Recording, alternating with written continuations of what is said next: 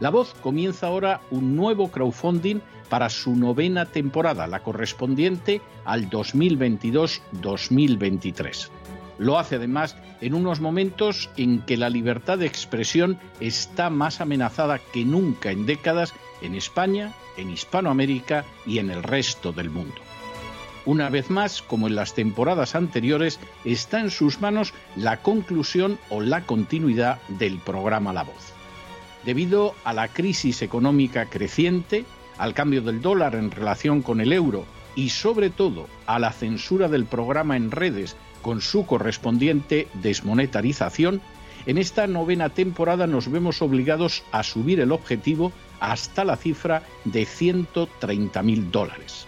Con el crowdfunding se mantiene la emisión en directo, en abierto y de forma gratuita del programa a través de YouTube, iBox, SoundCloud, Spotify, Apple Podcasts, Google Podcasts, Tunnel y Stitcher. Además, por supuesto, de encesarvidal.tv. De hecho, es este crowdfunding el que permitirá poder seguir emitiendo en cesarvidal.tv, ya que sin la continuidad de la voz no puede haber continuidad de contenidos en ese canal televisivo. Si la voz, tras la conclusión de esta temporada, no pudiera regresar en el mes de octubre, quizá no sucedería algo tan grave. Una vez más, habría quedado de manifiesto, como tantas veces a lo largo de la historia de las naciones hispanas, que para muchos es preferible quejarse, protestar o amargarse a enfrentarse de manera práctica con un problema concreto. No pasaría nada.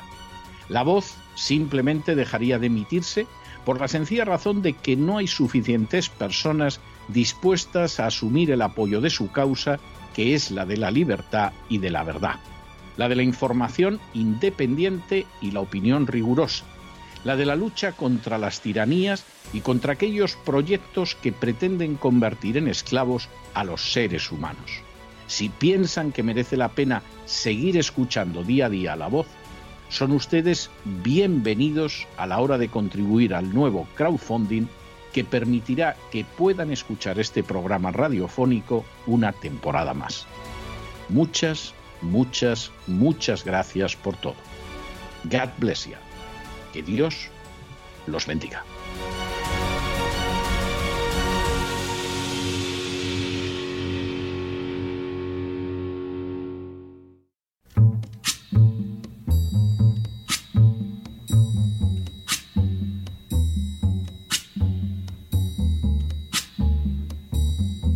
La voz con César Vidal, desde el exilio. When the night has come and the land is dark and the moon is the only light we'll see. No, I won't be afraid. Oh, I won't be afraid just as long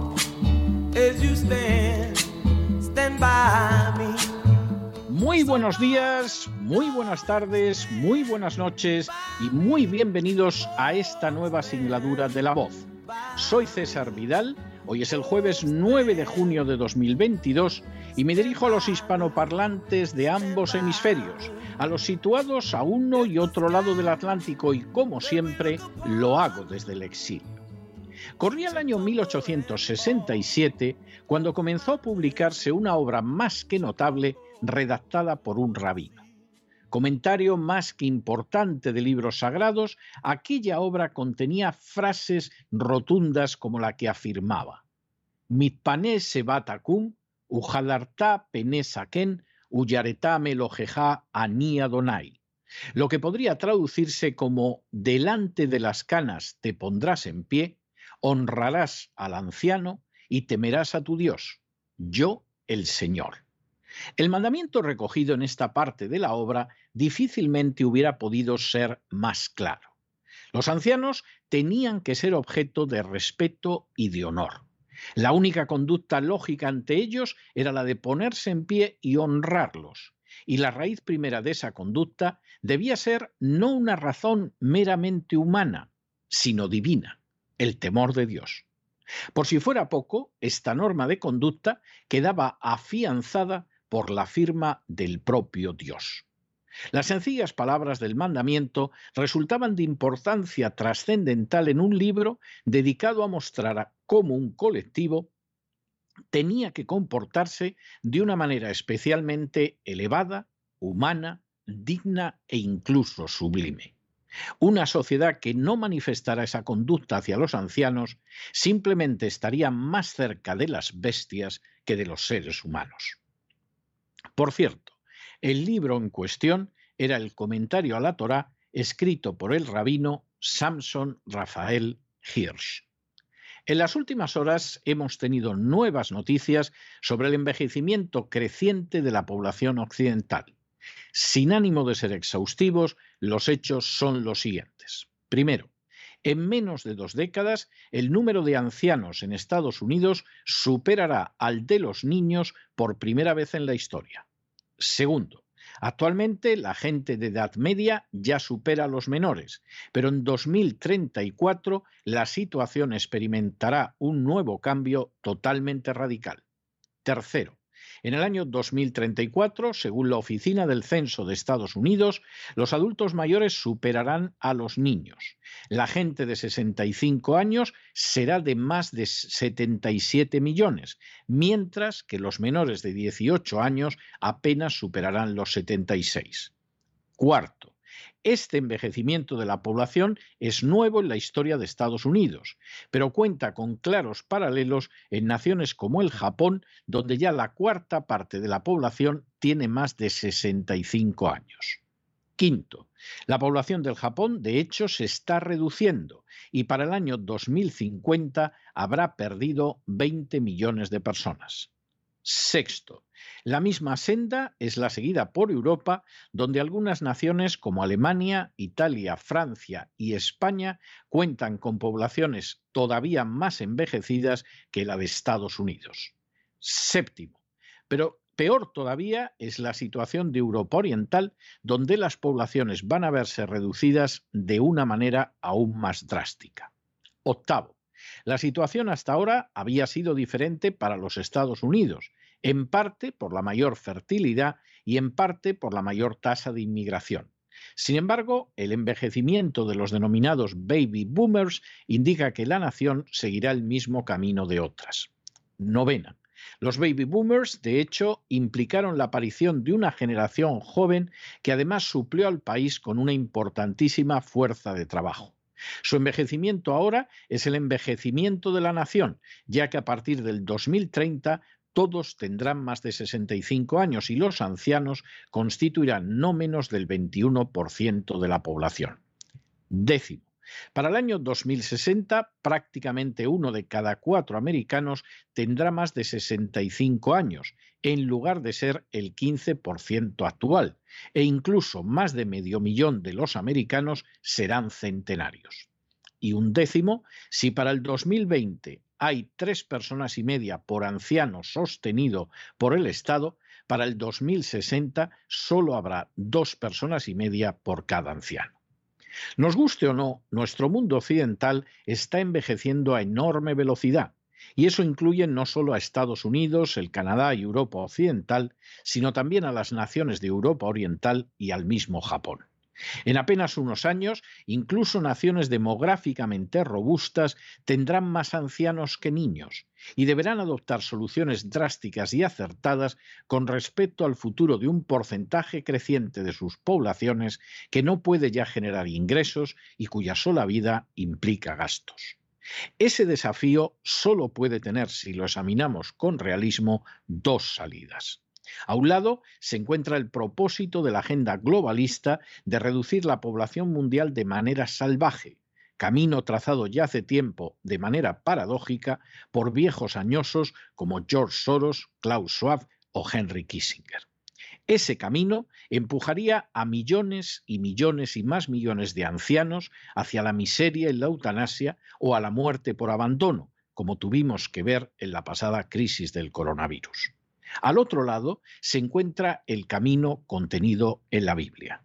Los ancianos seguirían recibiendo honra y respeto. Cuidaríamos de ellos, los amaríamos, conservaríamos su legado para las nuevas generaciones, les haríamos sentirse útiles y amados, conseguiríamos que se sintieran en medio de una familia que los quiere, aunque no les quedaran parientes, y lo haríamos porque en esa manifestación de humanidad está siempre presente el mismo Dios, aquel al que la Biblia denomina el anciano de días, es decir, el más anciano de los ancianos. Ahora, ya, tenemos que escoger entre el camino que lleva a la muerte en masa o el que conduce a la vida hasta su conclusión natural. Y esta generación es precisamente la que tiene que responder a ese desafío. Desafío en el que la agenda globalista no es nada más que una agenda de exterminio masivo y de muerte. Pero no se dejen llevar por el desánimo o la frustración. Y es que a pesar de que los poderosos muchas veces parecen gigantes, es solo porque se les contempla de rodillas y ya va siendo hora de ponerse en pie. Mientras tanto, en el tiempo que han necesitado ustedes para escuchar este editorial, la deuda pública española ha aumentado en más de 7 millones de euros. Eso sí, para gastar mucho más en privilegios de las castas privilegiadas que para ayudar a los ancianos. Muy buenos días, muy buenas tardes muy buenas noches. Les ha hablado César Vidal desde el exilio. Que Dios los bendiga.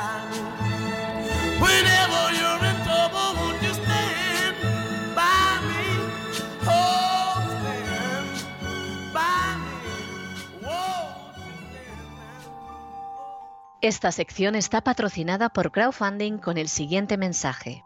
Nuestro Señor Jesucristo, el único Dios verdadero, es misericordioso y nuestro Salvador.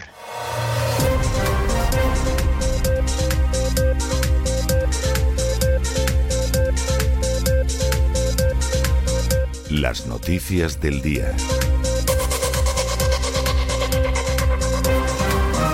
Buenas tardes, buenos días, buenas noches. Estamos de regreso en este jueves 9 de junio en La Voz, en un programa en el que don César Vidal nos ha recordado en su editorial la necesidad de honrar a nuestros mayores, en lugar de apartarlos para que no molesten, expulsarlos de la vida social y maltratarlos eh, física y psicológicamente. Los confinamientos covidianos fueron un ejemplo de este tipo de maltrato. Tanto los ancianos que vivían solos en sus casas como los que fueron abandonados, a su suerte, en las residencias, sin que se haya querido investigar lo ocurrido. Fueron las grandes víctimas ellos de la represión aplicada por los gobiernos con la excusa de la pandemia. Quizás junto a los niños, ¿verdad? Esos otros grandes perjudicados de aquella locura que podría repetirse si no le paramos los pies a esos totalitarios de salón, a esos nazis de balcón que se visten de demócratas, pero que en realidad son pequeños dictadores sin los cuales no sería posible aplicar estas medidas inhumanas y liberticidas. Todo está bajo control, nos decía la revista The Economist, ¿verdad? Con aquella famosa imagen de una mano invisible que sujetaba una correa atada al cuello de un hombre, que caminaba a su vez con su mascarilla paseando al perro, también con mascarilla, porque ese fue siempre el objetivo, el control. Cuando en su editorial Don César recordaba que la demografía es muy importante en el diseño de la agenda globalista, no estaba haciendo referencia a vagas teorías de la conspiración, sino a hechos reales y constatables que van más allá de las inoculaciones covidianas. Muchos creen que el control de la población, del número de seres humanos que vivimos en el planeta, es un mito, pero aunque la mayor parte de la gente no lo sepa, es algo que se está realizando con total impunidad. Esta idea ya pasó de la teoría a la práctica hace muchas décadas y es promovida desde determinados organismos supranacionales financiados con dinero de fundaciones, de gente con poder, tiempo libre y ninguna conciencia. El movimiento eugenésico, que germinó en la primera parte del siglo XX en todo el mundo, no solo en Alemania, también en Reino Unido, en Estados Unidos, hoy ha adoptado una nueva cara. Se ha vestido con verdes ropajes, pero su esencia maligna no ha desaparecido.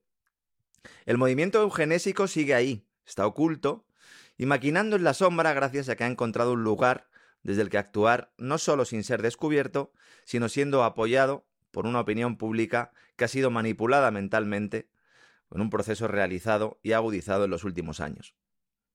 Y el disfraz bajo el que se ocultan es el de defensores del planeta Tierra, de luchadores contra el cambio climático, esa nueva religión de la que tanto hemos hablado en este programa y en el gran reseteo que emitimos en cesarvidal.tv para los suscriptores del canal.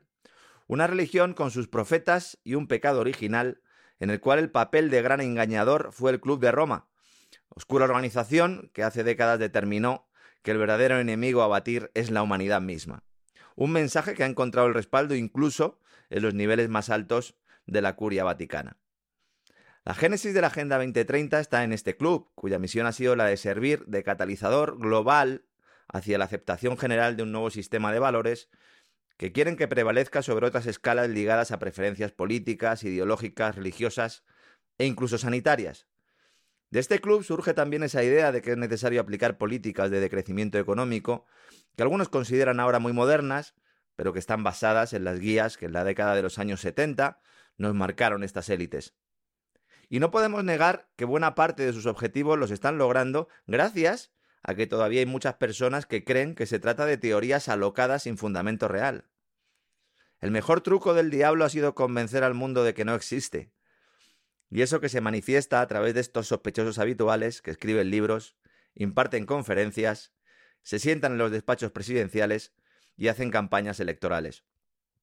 Y uno de ellos, o al menos uno de sus más fieles sirvientes, es Pedro Sánchez, primero de España, el cual está tan preocupado eh, por cumplir las órdenes de sus amos que no se da cuenta de que le están usando para reconfigurar los intereses de la OTAN en el sur de Europa y en el norte de África, que para quienes toman realmente las decisiones vienen a ser prácticamente lo mismo.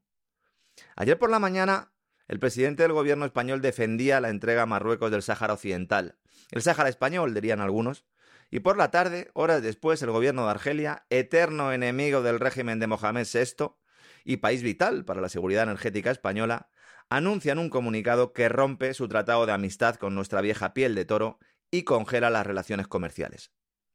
Luego explicaremos en el despegamos las implicaciones económicas que tiene todo esto, que tiene la suspensión de un tratado firmado en el año 2002 con Argelia y que ha destruido la diplomacia española precisamente por la decisión de Sánchez de favorecer al vecino marroquí.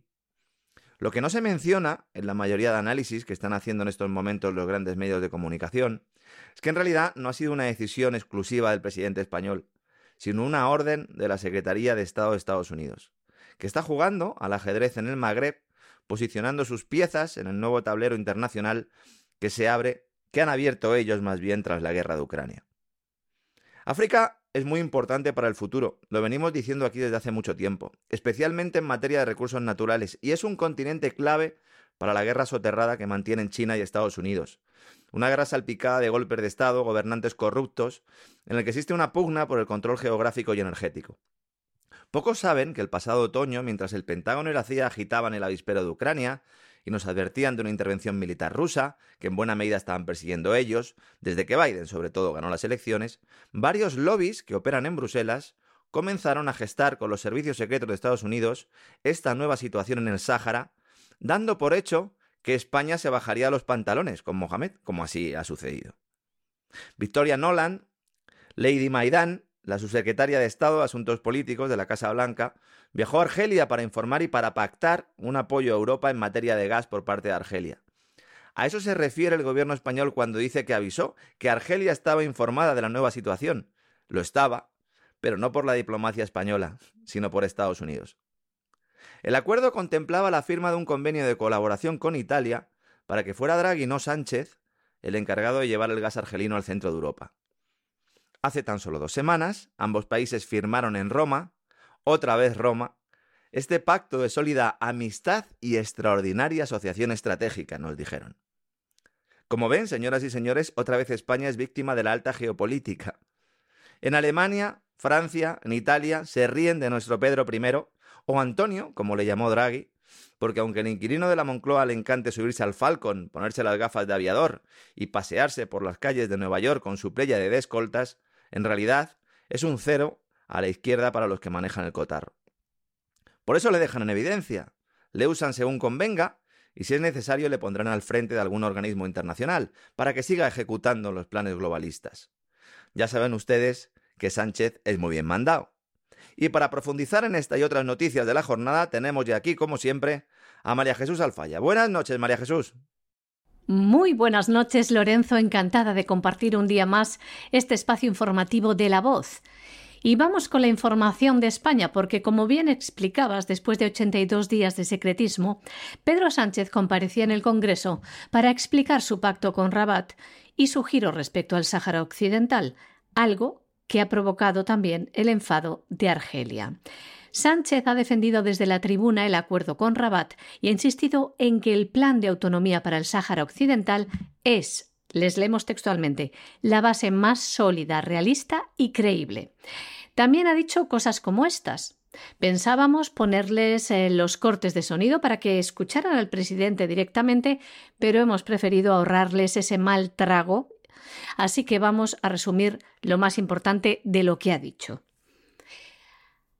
Ha descartado que el cambio de posición respecto al Sáhara esté relacionado con el espionaje del programa Pegasus al que fue sometido su móvil y decía también No tengo problema con mi móvil, no como Rajoy. Más frases de Sánchez. La soberanía española sobre Ceuta y Melilla está fuera de toda duda. Otras frases que son increíbles. ¿Cómo puede decirlas y quedarse tan tranquilo? España no ha desatendido al pueblo saharaui y no va a tolerar que se use la inmigración como arma. Esto va dirigido a Marruecos. El jefe del Ejecutivo ha instado también al resto de formaciones a mover posiciones respecto al Sáhara, como ya ha hecho su gobierno. Sánchez ha resaltado en todo momento que con la declaración conjunta que España y Marruecos firmaron el pasado 7 de abril se abrió una nueva etapa de confianza recíproca y un compromiso de respeto mutuo entre ambos países para evitar incurrir en todo lo que se sabe que ofende a la otra parte. Esto es lo que decía Pedro Sánchez. ¿Y esto que ha provocado? Que Argelia se enfade todavía más y haya decidido suspender su tratado de amistad con España por este giro de Sánchez, este abandono del Sáhara y la defensa de su postura a capa y espada de manera unilateral porque no ha contado con los otros países y además de manera ilegal. Lo ha defendido en el Congreso. Y Argelia le recuerda a Pedro Sánchez en un comunicado lo siguiente, que se trata de una violación de las obligaciones jurídicas, morales y políticas, de la que sigue siendo potencia administradora del Sáhara Occidental, España. Además, añade Argelia, que se trata de una fórmula ilegal e ilegítima, como es la autonomía planteada desde Marruecos, que plantea una política colonial de hechos consumados mediante argumentos falaces. La realidad pura y dura. Hay que decir que el Tratado de Amistad, Buena Vecindad y Cooperación fue suscrito en el año 2002, es decir, hace 20 años y es el acuerdo que regía las relaciones entre los dos países. Como ven, todo lo que toca Pedro Sánchez lo destruye. Y mientras se monta este follón en el norte de África, miramos hacia el este de Europa, donde el gobierno ucraniano sigue esperando que le envíen los famosos carros de combate, los tanques Leopard, prometidos por Margarita Robles, eh, la ministra de Defensa española, que no les extrañe que sea sacrificada en una de las futuras crisis de gobierno que puedan suceder. Les puedo asegurar, en rigurosa exclusiva para todos ustedes, confirmada por fuentes militares de primer nivel, que estos vehículos de armamento pesado tardarán semanas en estar listos, si lo están, porque en estos momentos el complejo militar industrial estadounidense está negociando con el gobierno español los contratos para acondicionar estos tanques que llevaban años en el olvido acumulando polvo en hangares. La multinacional General Dynamics, Dynamics es la mejor posicionada para realizar estos trabajos que tienen dos problemas. En primer lugar, la orden de Alemania de retirar cualquier tecnología procedente de su industria militar. No quieren que les copien, como avanzamos ayer. Y en segundo lugar, que sea el gobierno ucraniano el que pague la factura. Y aquí sí que va a haber lío, señores. ¿Quién paga esto? Nos anunciaba también Sánchez un plan para reconstruir Ucrania.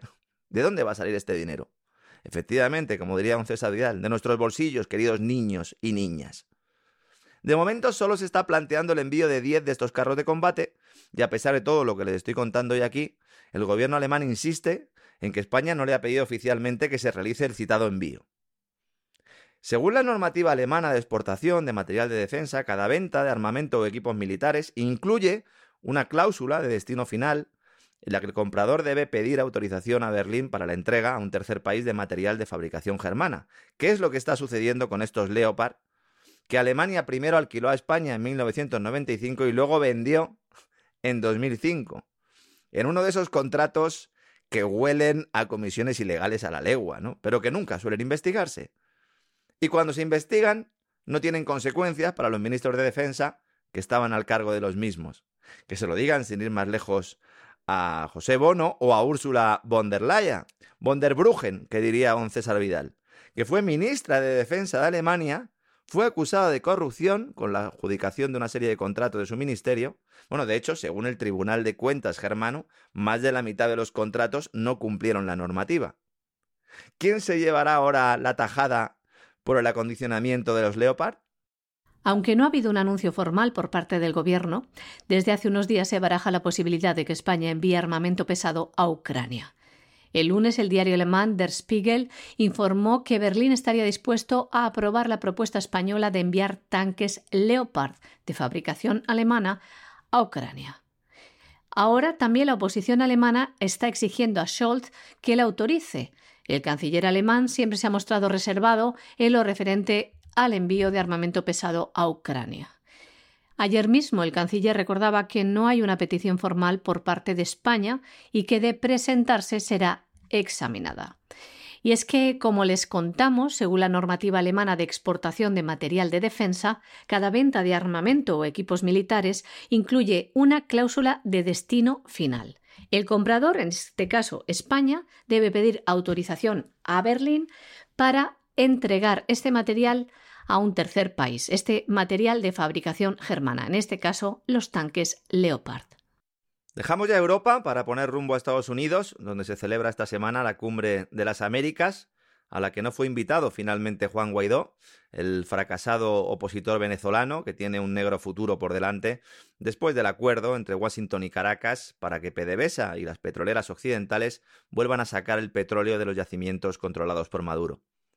En teoría, la Casa Blanca reconoce a Guaidó como presidente interino de Venezuela desde el año 2019, pero en realidad este tipo ejerce de tonto útil al que se le prometieron muchas cosas, dinero incluido, pero que ahora está en tierra de nadie, y debe conformarse con una llamada de teléfono de Joe Biden, convenientemente, eso sí, publicitada para que parezca que pinta algo en esta película. Ya el pasado enero, Guaidó dio muestras de su desesperación al conceder una entrevista a la agencia Bloomberg en la que pedía a la Casa Blanca aliviar las sanciones que pesan sobre el régimen narcoterrorista de Maduro, lo cual motivó muchas críticas en medios hispanos, sobre todo al norte del Río Grande, porque muchos siguen sin entender, no comprenden, que este hombre es una marioneta, una marioneta de los grandes poderes, esos que han decidido que ahora hay que permitir a Chevron, a Eni y a Repsol, Estados Unidos, Italia y España, sacar los barriles de crudo de los yacimientos en una operación que da aire al gobierno venezolano mientras a Guaidó se le aparta para que no moleste. A lo mejor llevaba razón el expresidente colombiano Juan Manuel Santos cuando dijo que la llamada opción Guaidó fracasó en el mismo momento en el que nació, siendo, decía él, una de las mayores estupideces diplomáticas de los últimos tiempos. O quizás eso sea lo que quieren que creamos estos tipos a los que les gustan tanto los mandiles y los suelos ajedrezados.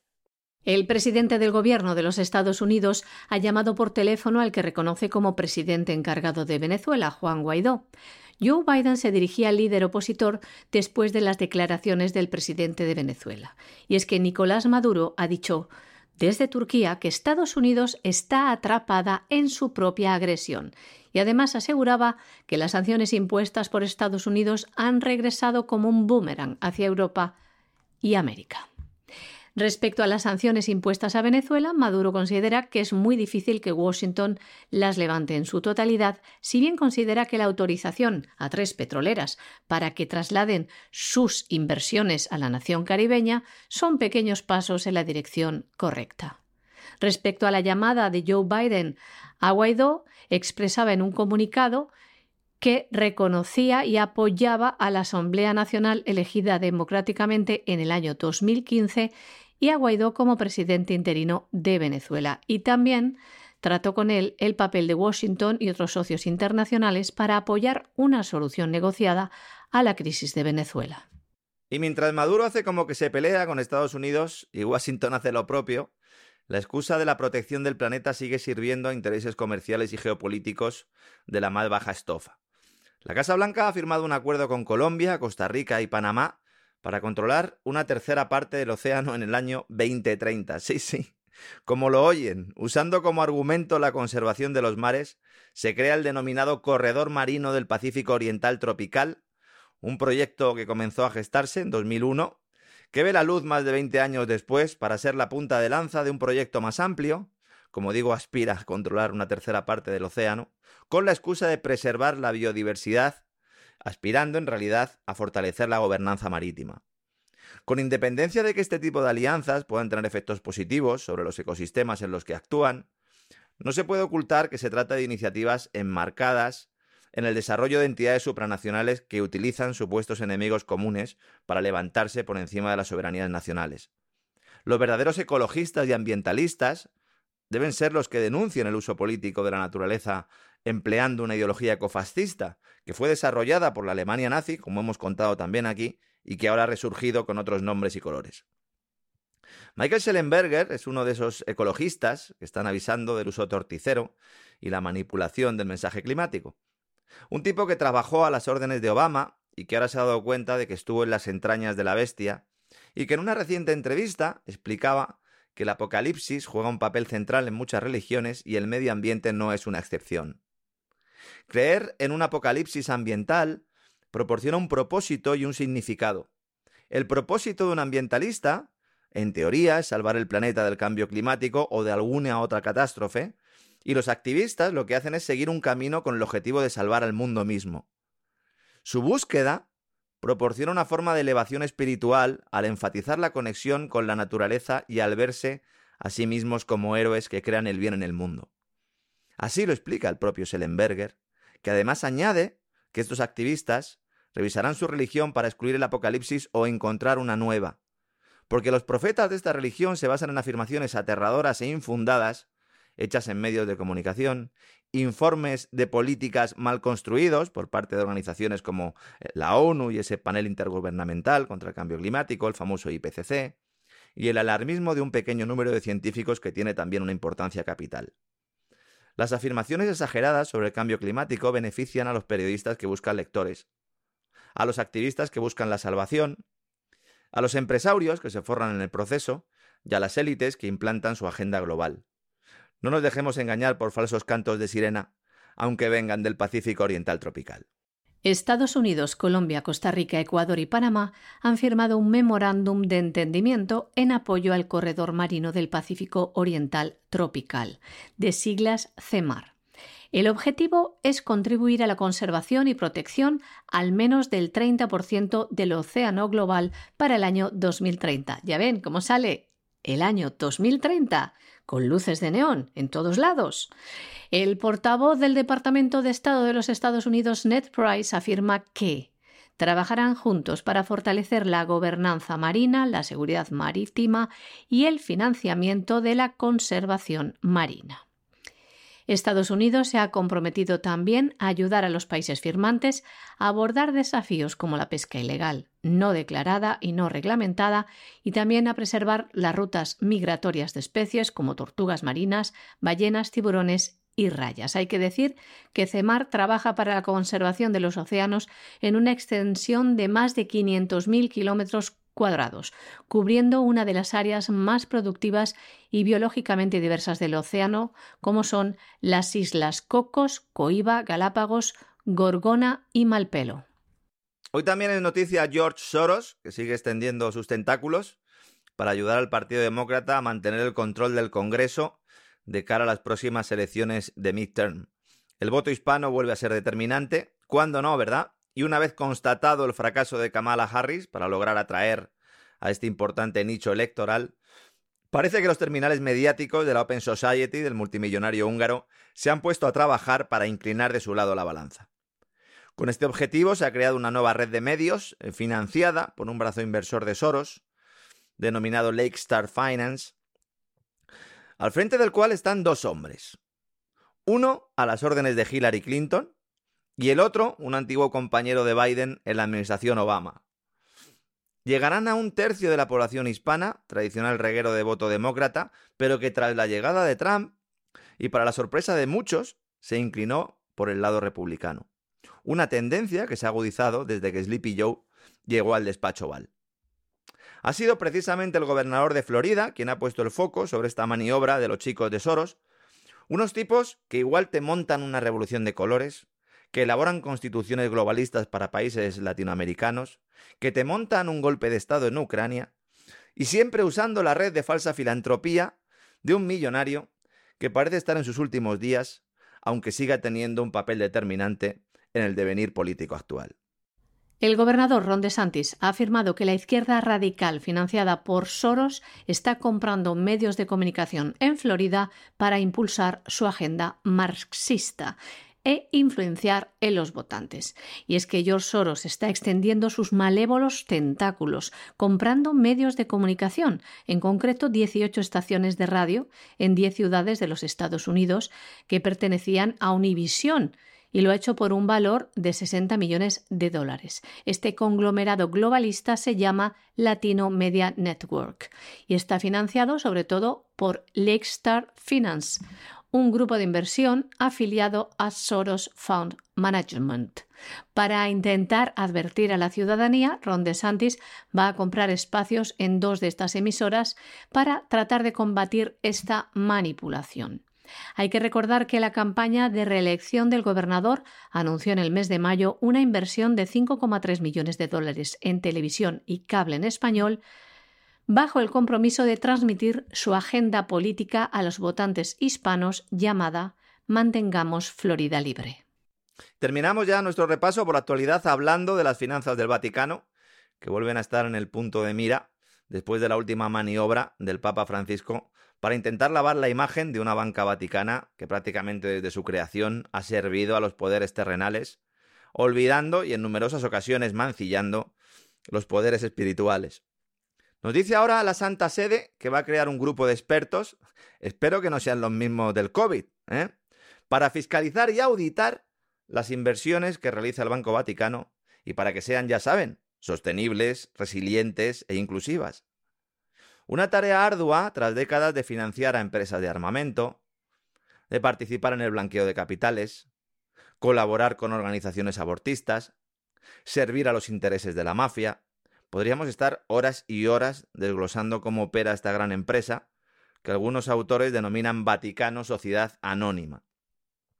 No es la primera vez que Francisco promete reformar las finanzas del Estado Pontificio. Cuando fue nombrado Papa, dijo que su principal misión iba a ser la de reformar el conglomerado financiero que gestionaba hasta hace unos años un secretario económico, George Bell, que acabó encarcelado por abuso de menores. Uno de los pocos diablos que acaban entre rejas.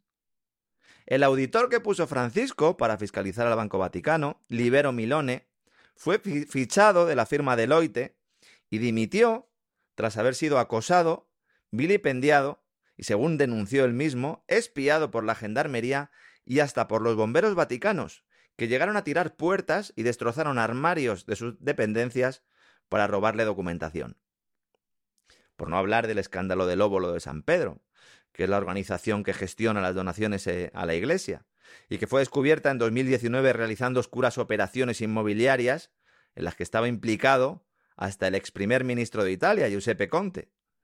Todo ello con la colaboración del responsable del Vaticano encargado, agárrense a la silla, de luchar contra el banqueo de capitales. Una vez más tenemos a la zorra cuidando de las gallinas. Que nadie espere, por tanto, ninguna reforma de calado en las finanzas vaticanas. Algunos dicen que a Rastinger le costó realmente el puesto. Más allá de algún retoque cosmético que sirva además para seguir avanzando en la agenda verde, que eso sí que tendremos. Nos dirán que ahora el Banco de la Santa Sede es sostenible, que invierte en activos que cumplen los criterios ESG, cuyo padre real es Jeffrey Sachs, el economista que inspiró la encíclica Laudato Si, que es una oda a la secta de la calentología, una secta a la que Francisco no solo está afiliado, sino que es uno de sus mayores dirigentes. Todo ello aderazado con ese capitalismo inclusivo que pregona el Estado pontificio de la mano de Lady Lynn de y la familia Rockefeller. Nuestros guardianes, dicen ellos que son, más bien nuestros carceleros.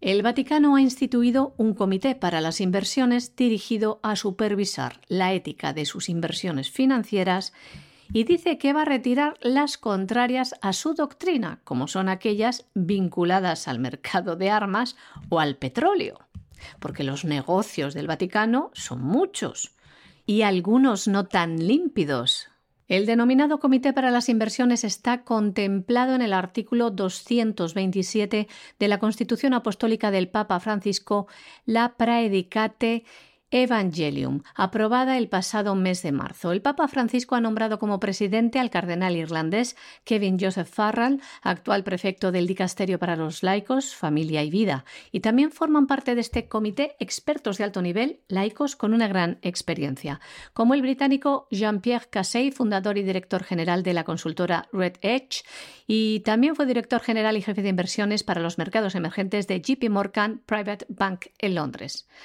También está el alemán Giovanni Christian Michel Gay, director de la gestoría de inversiones alemana GmbH.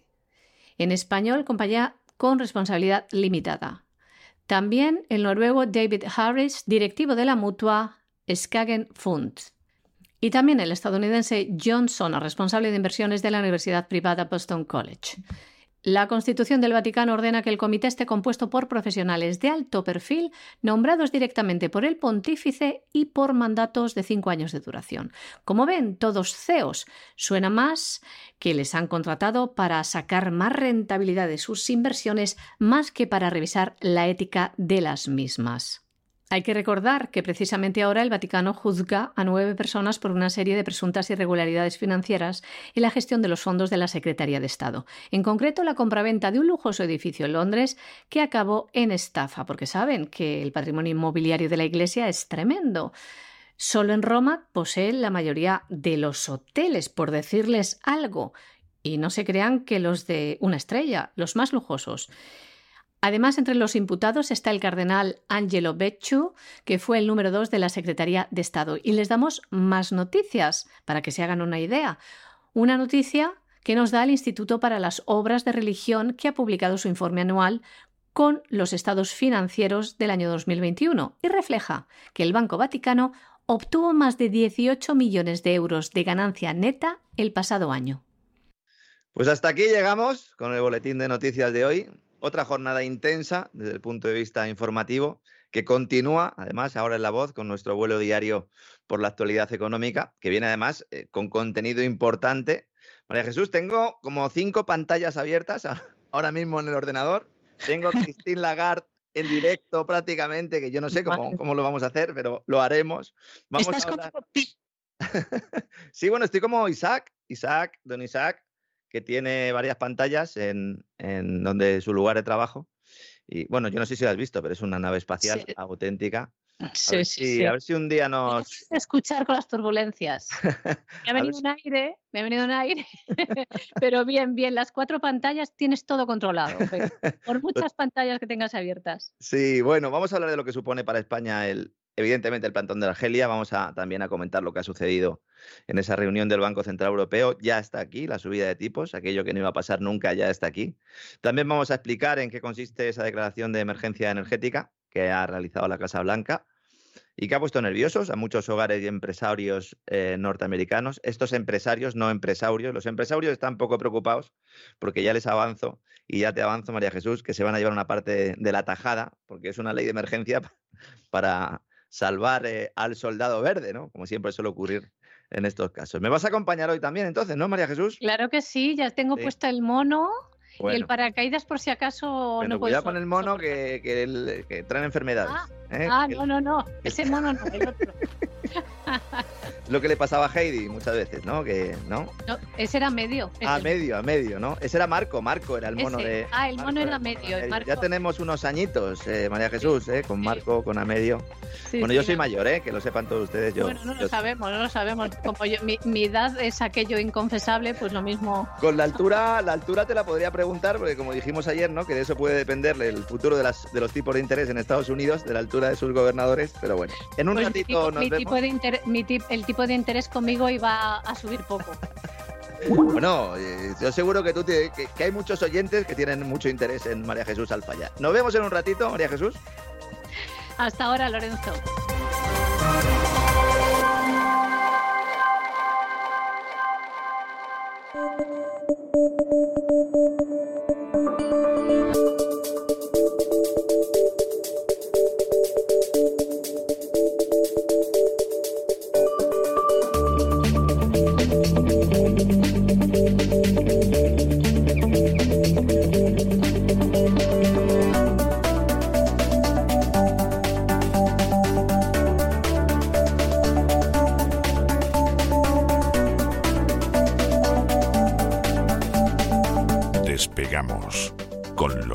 Ramírez.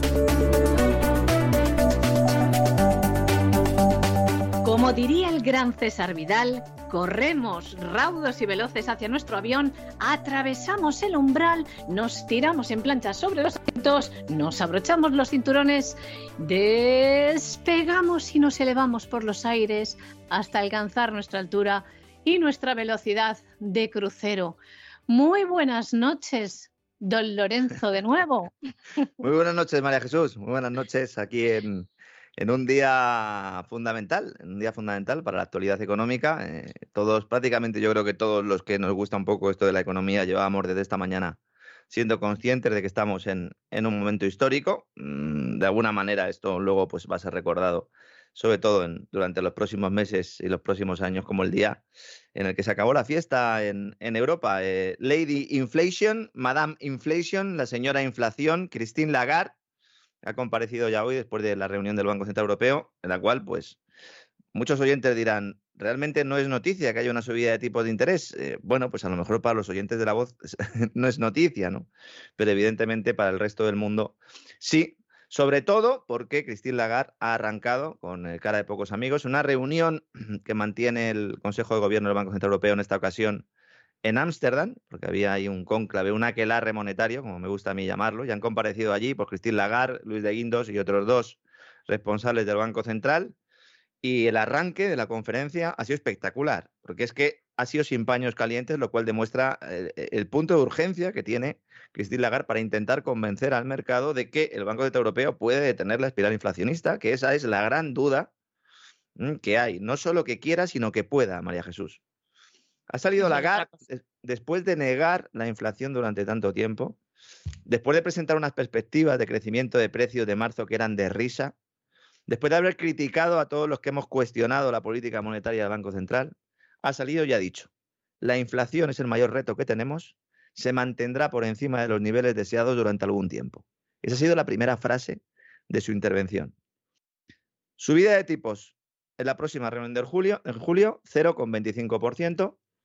Habrá otra subida en el mes de septiembre y así también en sucesivas reuniones. Lo que no iba a pasar nunca ha ocurrido. Eso sí, ahora puede culpar a Vladimir, ¿no? La subida de tipos rusa, ¿no?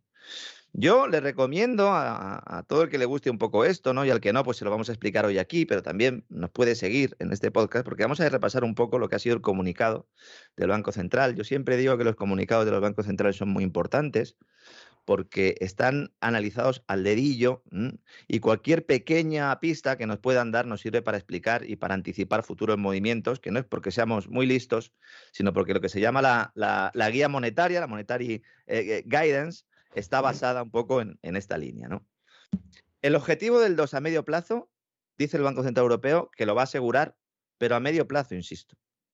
Es decir, olvidémonos de volver a una inflación más o menos normal, ni siquiera en 2024. El Banco Central Europeo dice que en 2024 la inflación va a estar en el 2,1. Tararí que te vi. No se lo creen ni ellos. Pero siempre se suele hacer esto, es decir, tú pones eh, tu previsión para este año, para el siguiente y el de después para que te justifique un argumento. El argumento es, nosotros vamos a subir los tipos de interés en 2022 y en 2023 y vamos, con esto vamos a conseguir que poco a poco la inflación se vaya conteniendo. Pero insisto, no se puede defender al mismo tiempo que la inflación volverá al 2, que es el objetivo, y decir que se va a mantener por encima de los niveles deseados durante algún tiempo. Esa previsión no se la cree nadie.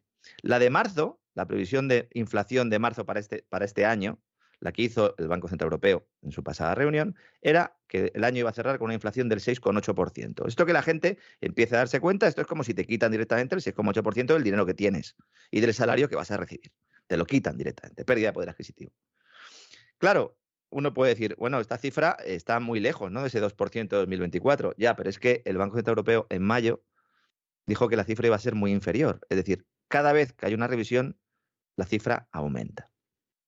¿Cuál es la causa de todo esto? Pues lo hemos explicado durante mucho tiempo, ¿no? Se ha intentado salir de una crisis creando burbujas de forma sistemática y eso pues ha generado una expansión de crédito, una expansión monetaria que nos ha traído hasta aquí, junto con una serie de errores en política económica, fundamentalmente energética, pero no solo.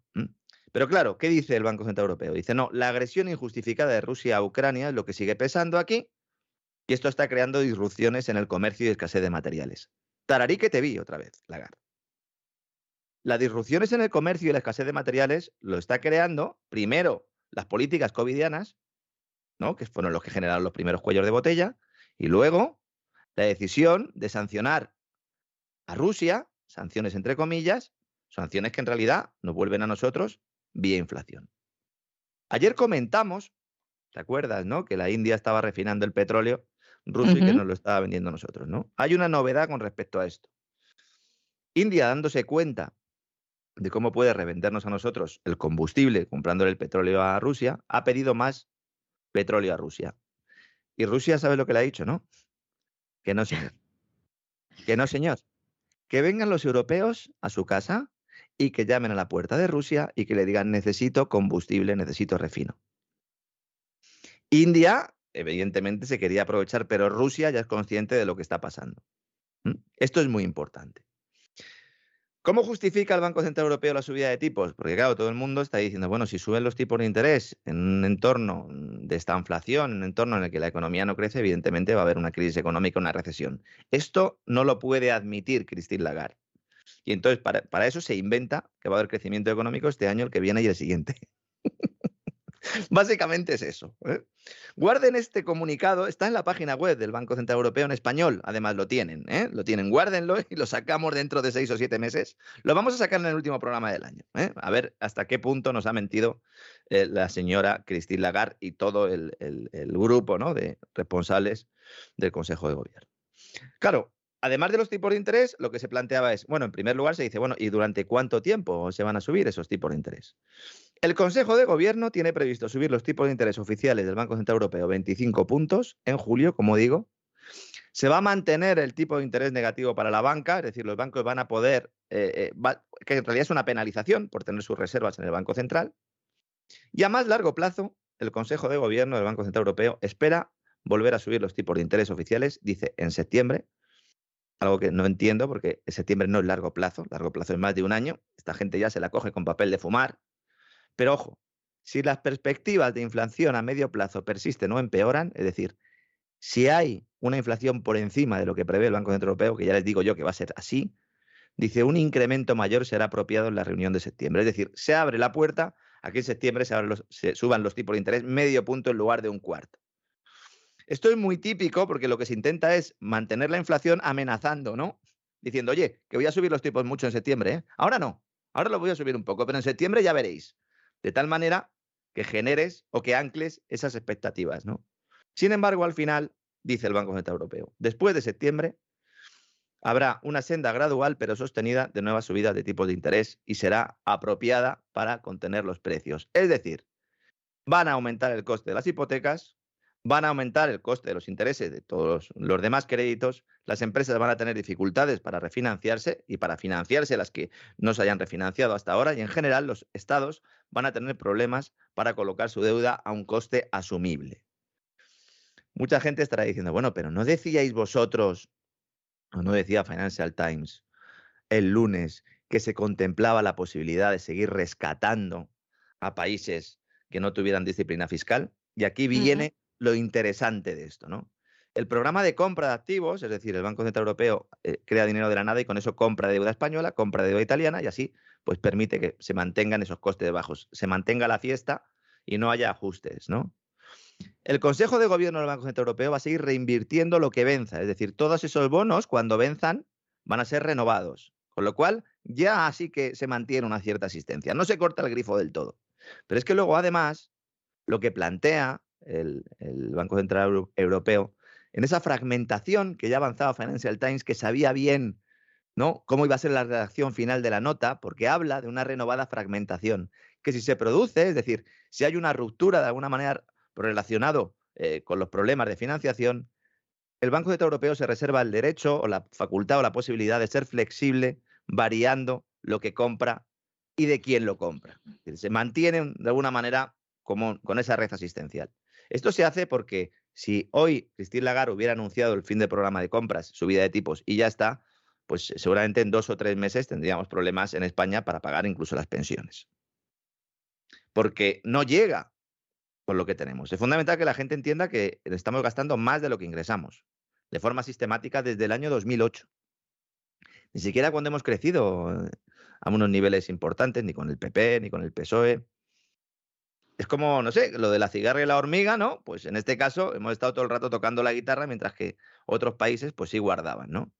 Lo normal si uno tiene crecimiento económico, ¿no? Es que genere ingresos fiscales y no te gastes más de lo que ingresas. Guárdalo para cuando vengan maldadas, ¿no? Hombre, eso tú y yo lo tenemos muy claro, pero parece que los ministros de Hacienda no lo tienen tan claro, ¿verdad, María Jesús? Al final. No les interesa.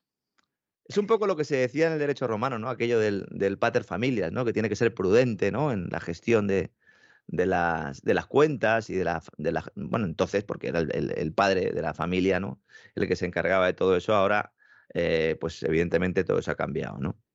Ahora pueden culpar a Putin de un problema que ya existía, que ya teníamos, ¿no? Esto, las implicaciones que puede tener sobre los mercados están por ver, pero de entrada ya lo que has pegado esto es un zarpazo a todas las bolsas, porque es como decirle a un camello, oye, a partir de mañana te voy a vender la droga más cara. Te la voy a seguir vendiendo. No te preocupes. Pero te voy a cobrar un poquito más. O te voy a dar un poquito menos por lo mismo que me dabas antes, tú. Y entonces, a partir de ahí, ¿qué sucede? Pues que se desploma ese suelo o esa red sobre la que están creciendo las bolsas. Las bolsas están intervenidas.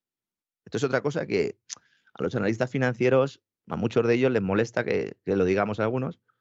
Hay otros que no. José Basagoite, por ejemplo, el que recomiendo seguir, decía hace escasos minutos ¿no? en sus redes sociales que nos acercamos a la era de impagos y quiebras aunque él dice que con un sector financiero sano eso es lo que está por determinar. Porque claro, si el sector financiero mm, en sus balances tiene los activos al precio de mercado real y nos han enseñado mm, esas cuentas y no están demasiado manipuladas, pues sí podríamos decir que el sector financiero está en una mejor situación que en la crisis de 2008, pero esto es una cuestión de fe. Esto es, es imposible realmente determinar, porque es que puede haber un banco que tenga problemas o determinadas entidades financieras que hayan invertido mucho en bonos corporativos basura, que tenían un alto interés, pero que esos, son los que ahora corren riesgo, bonos de gobiernos de países que pueden tener problemas para, mm, para, no caer en la suspensión de pagos. Ya no estoy hablando de España, Italia, ni siquiera de Rusia. Turquía, por ejemplo, es un, es un caso claro. Préstamos que se hayan otorgado y que estén ignorados sobre activos inflados de precio, con lo cual el valor de eso en los libros es mucho mayor del que existe. Es decir, evidentemente vamos a un escenario recesivo. ¿De qué calibre? Pues no lo sabemos. Y yo teniendo en cuenta todo lo que contamos todos los días, esta es la mayor esperanza que tengo, que, que realmente los balances de los bancos estén mejor de lo que yo, de lo que yo pienso, ¿no? Porque si esto es así, realmente, pues eh, a lo mejor el impacto eh, puede ser asumible. Volvemos otra vez a lo mismo de siempre. Siempre que se habla de crisis financiera, estará todo el mundo preguntando, ¿saco mi dinero del banco? Yo siempre digo lo mismo, eh, eso es una decisión que tiene que tomar cada uno, pero el dinero en un banco español es igual, está igual de seguro o de inseguro que en un banco italiano, alemán, francés o, de cualquier otro país de, la zona del euro. Mm, de hecho, esta crisis se va a aprovechar para potenciar la Unión Bancaria Europea y avanzar en, esa agenda globalista, sí, de alguna manera, ¿no? Y en, en, esa construcción europea por la cual la política monetaria la marca el BCE, el BCE, eso ya está hecho, hay una unión bancaria europea en la cual pues queden solo cuatro, cinco, seis grandes grupos bancarios, el resto desaparecerían, eh, seguramente además con la introducción del euro digital, y luego pues eh, una política fiscal que todavía estaría en manos de los países y que se aspiraría a quitar creando el Tesoro Único Europeo, que es el que ahora mismo está consiguiendo financiación para los proyectos de la calentología y la digitalización, lo que se ha venido a denominar el Next Generation EU. Ese es el plan. ¿Lo van a conseguir? Pues no lo sé. no, lo sé. Hombre, bien van, ¿eh? ¿Y van. de qué factores dependería que no lo consiguiera? Hombre, pues no lo conseguirían si, por ejemplo, uno de los candidatos que tuvieran eh, para liderar esa Unión Bancaria Europea, uno de esos grandes bancos, pues a lo mejor pues, tuviera un agujero mucho mayor de lo esperado y habría que empezar a plantear eh, otros, otros conceptos que algunos países en el norte de Europa, sobre todo tribunales constitucionales, y estoy pensando evidentemente en Alemania, pudieran detener esa expansión del Tesoro Europeo, porque al fin y al cabo lo que se va a hacer es que los ciudadanos alemanes avalen a los ciudadanos y a los gobiernos del sur de Europa para que sus bancos cobren. Y eso en Alemania no lo ven demasiado bien. ¿eh? Pero igual que en otros países sí, dicen, bueno, pues a mí me da igual, yo que salven la banca y ya está. Allí no, porque además allí hay un componente psicológico que parece que a muchos se le olvida, y es que eh, el del bigote vino porque había inflación. Es que el nacimiento del nacionalsocialismo se fundamenta mucho en esa crisis económica inflacionaria. Y eso ellos lo tienen ahí grabado a fuego. A ver qué pasa con este gobierno. Este gobierno semáforo, que parece que, el de Alemania me refiero, que parece que ha venido a destruir Europa. Ahí hay un importante componente. De lo que haga Alemania va a depender un poco todo esto. Si Alemania se pliega a los intereses de, Francia eh, y sobre todo de la OTAN, porque aquí tenemos que, con Italia también, de, de elemento fundamental, luego vamos a hablar de esto cuando comentemos el tema de Argelia, pues en la medida en que esas relaciones puedan tener también una lucha de poder, pues veremos cómo la relación o la dirección va en un, en un sentido o en otro. Pero vamos, que ese es el plan indudablemente. Claro, para eso hace falta evitar que quiebren países, evidentemente. No puede quebrar España, mucho menos Italia. De hecho, este mecanismo de rescate que se mantenga o que se abra la puerta a mantenerlo es porque fundamentalmente el problema ahora de la deuda pública no es la española, sino la italiana, es la que tiene una prima de riesgo mayor, aunque la española va subiendo, pero la italiana eh, es mayor, ¿no? Entonces, bueno, pues al final vemos cómo se van configurando cosas eh, que dependen muy poco de lo que decidamos nosotros cuando vamos, o el que vaya a las urnas. Yo ya he dicho en muchas ocasiones que no me pliego, no soy cómplice ¿no? De, este sistema eh, a todos los niveles, ¿no? Entonces, bueno, pues ese es un poco el escenario. Entonces, la gente que lo sepa verá el personal como poco a poco, pues la burbuja inmobiliaria eh, se va enfriando. Eh, algunos dicen que pinchará, otros que simplemente se irá reduciendo esa presión alcista sobre los precios. No lo sabemos, como digo siempre, ahí sí que no hay bola de cristal. El que quiera eh, pedir un crédito ahora, pues que sepa que dentro de unos meses pues será más caro. Ya es un poco demasiado tarde para actuar, es decir, nosotros esto ya lo venimos comentando desde hace mucho tiempo y estaba más que descontado que hoy pues habría un anuncio de subida de tipo de interés con lo cual, ahora ya lo que hay que pensar es que poco a poco esas condiciones financieras se van a ir endureciendo. Si la economía tuviera unos pilares medianamente sólidos, que suban los tipos de interés un cuarto de punto, uno, dos, incluso hasta el cuatro, hasta el cinco por ciento, no solo sería eh, sostenible, vamos a utilizar la palabra, sino además deseable. Los tipos de interés no pueden estar en el 0%. Porque eso significa que el dinero de hoy vale lo mismo que el dinero de mañana. Y eso es violar la principal ley económica.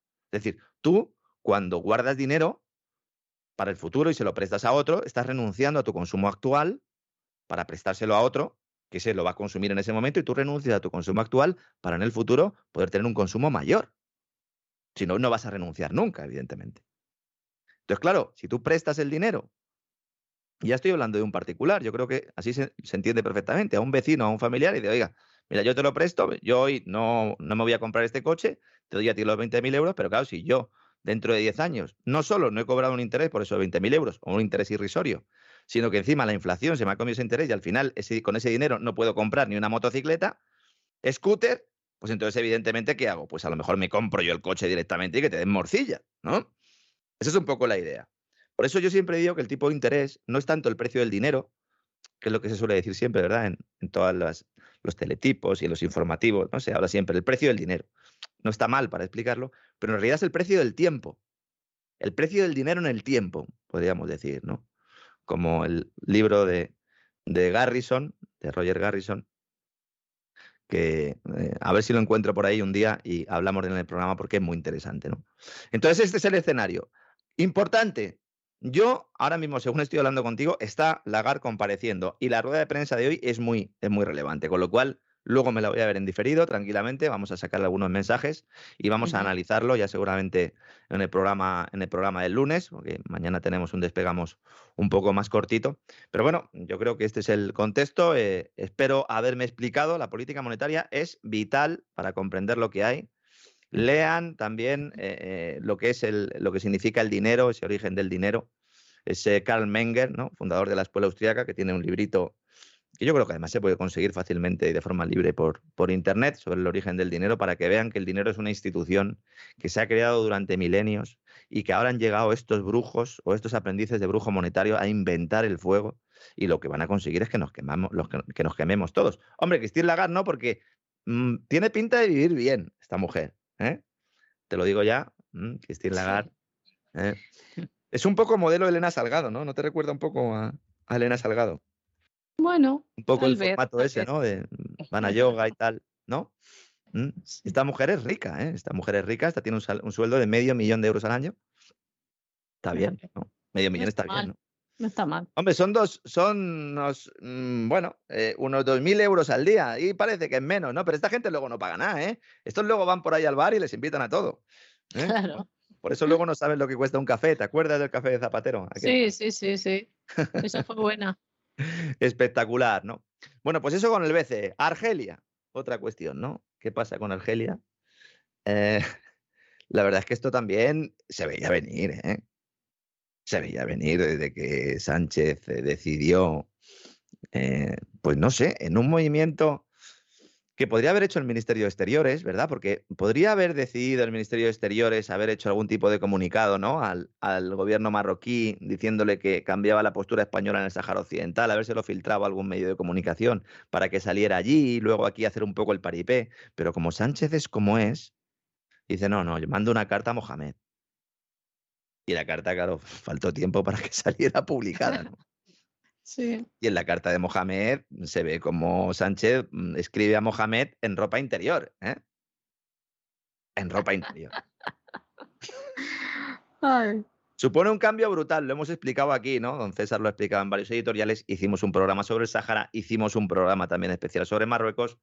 Evidentemente, nuestro aliado natural, lo siento mucho también, hay gente que no lo entiende, es Argelia. Muchas personas dicen, es que Argelia no es de fiar y, en Marruecos sí es de fiar. Marruecos, ¿qué tiene? ¿Qué puede ofrecer a España? Además de líos y follones. Nada, y Argelia, ¿qué podía ofrecer? Pues fundamentalmente el gas. Vamos a explicar un poco la importancia de Argelia, que tampoco es tan elevada, si quitamos el tema de la energía, y que explica un poco esto. Para empezar, y para que la gente comprenda todo y, y que no haya lugar a error. La decisión de cambiar con la postura española con el Sáhara Occidental y entregársela a Marruecos y bajarse los pantalones no es del gobierno de España. Gente que no lo entiende y dice, ¿cómo puede ser? Que Sánchez, no, es una orden. Es una orden del Departamento de Estado de Estados Unidos que se le da a España el pasado octubre, cuando Victoria Nolan hace el viaje que hemos contado hoy en el boletín y del que he hablado ya mil veces y que apareció publicado en el diario La Información ese mismo, ese mismo encuentro al que yo hago referencia en numerosas ocasiones y que se puede buscar incluso el soporte documental, ¿no? Entonces, BlackRock, después de que va Sánchez a Argelia, después de se monta la crisis diplomática, bueno, primero, ¿no? Sucedió aquello del Polisario, ¿te acuerdas, no? Cuando trajimos al tipo del Polisario, los argelinos decían una cosa, los marroquíes decían otra. Hubo ahí una crisis, una mini crisis diplomática, podríamos decir, ¿no? En aquellos tiempos, y posteriormente a eso se produce la cartita de, Pedro. ¿no? Después de la cartita, evidentemente Argelia se enfada, lo primero que hace es llamar a Naturgy, que es con la que gestiona el gasoducto que trae el gas de Medgaz, y le dice, oye, mira, te voy a subir los precios, porque además lo estábamos negociando, pero te lo voy a subir a ti más. A ti te lo voy a subir más. Naturgy y BlackRock gestionan el gasoducto de Medgaz y luego ese gas que viene aquí se le vende a muchas compañías, entre otras a Naturgy, pero a todas las demás. ¿no? BlackRock en aquel momento eh, dice, bueno, vamos a ver qué pasa con la visita de Pedro Sánchez a Argelia. Va Pedro Sánchez a Argelia y al día siguiente BlackRock entierra su proyecto para ampliar la capacidad del gasoducto que unía Argelia con España o que une el gasoducto de Medgaz. Es decir, los de BlackRock ya lo sabían. Yo esto lo investigué, lo contamos aquí, publiqué un artículo en el diario Mercados y a mí me decían mis fuentes, me decían, eh, hay que atribuírselo todo a la visita del Sánchez a Argelia. Es decir, no solo ha venido, sino que se ha puesto en plan chulo y tal. Esto yo no lo sabía, evidentemente, ¿no? Entonces no lo he puesto en ninguna información ni he hecho referencia a ello hasta el día de hoy. Hasta que llega la mañana de ayer, como bien sabes, suelta su charlita a Pedro Sánchez y por la tarde, pues Argelia dice que rompe el acuerdo de amistad.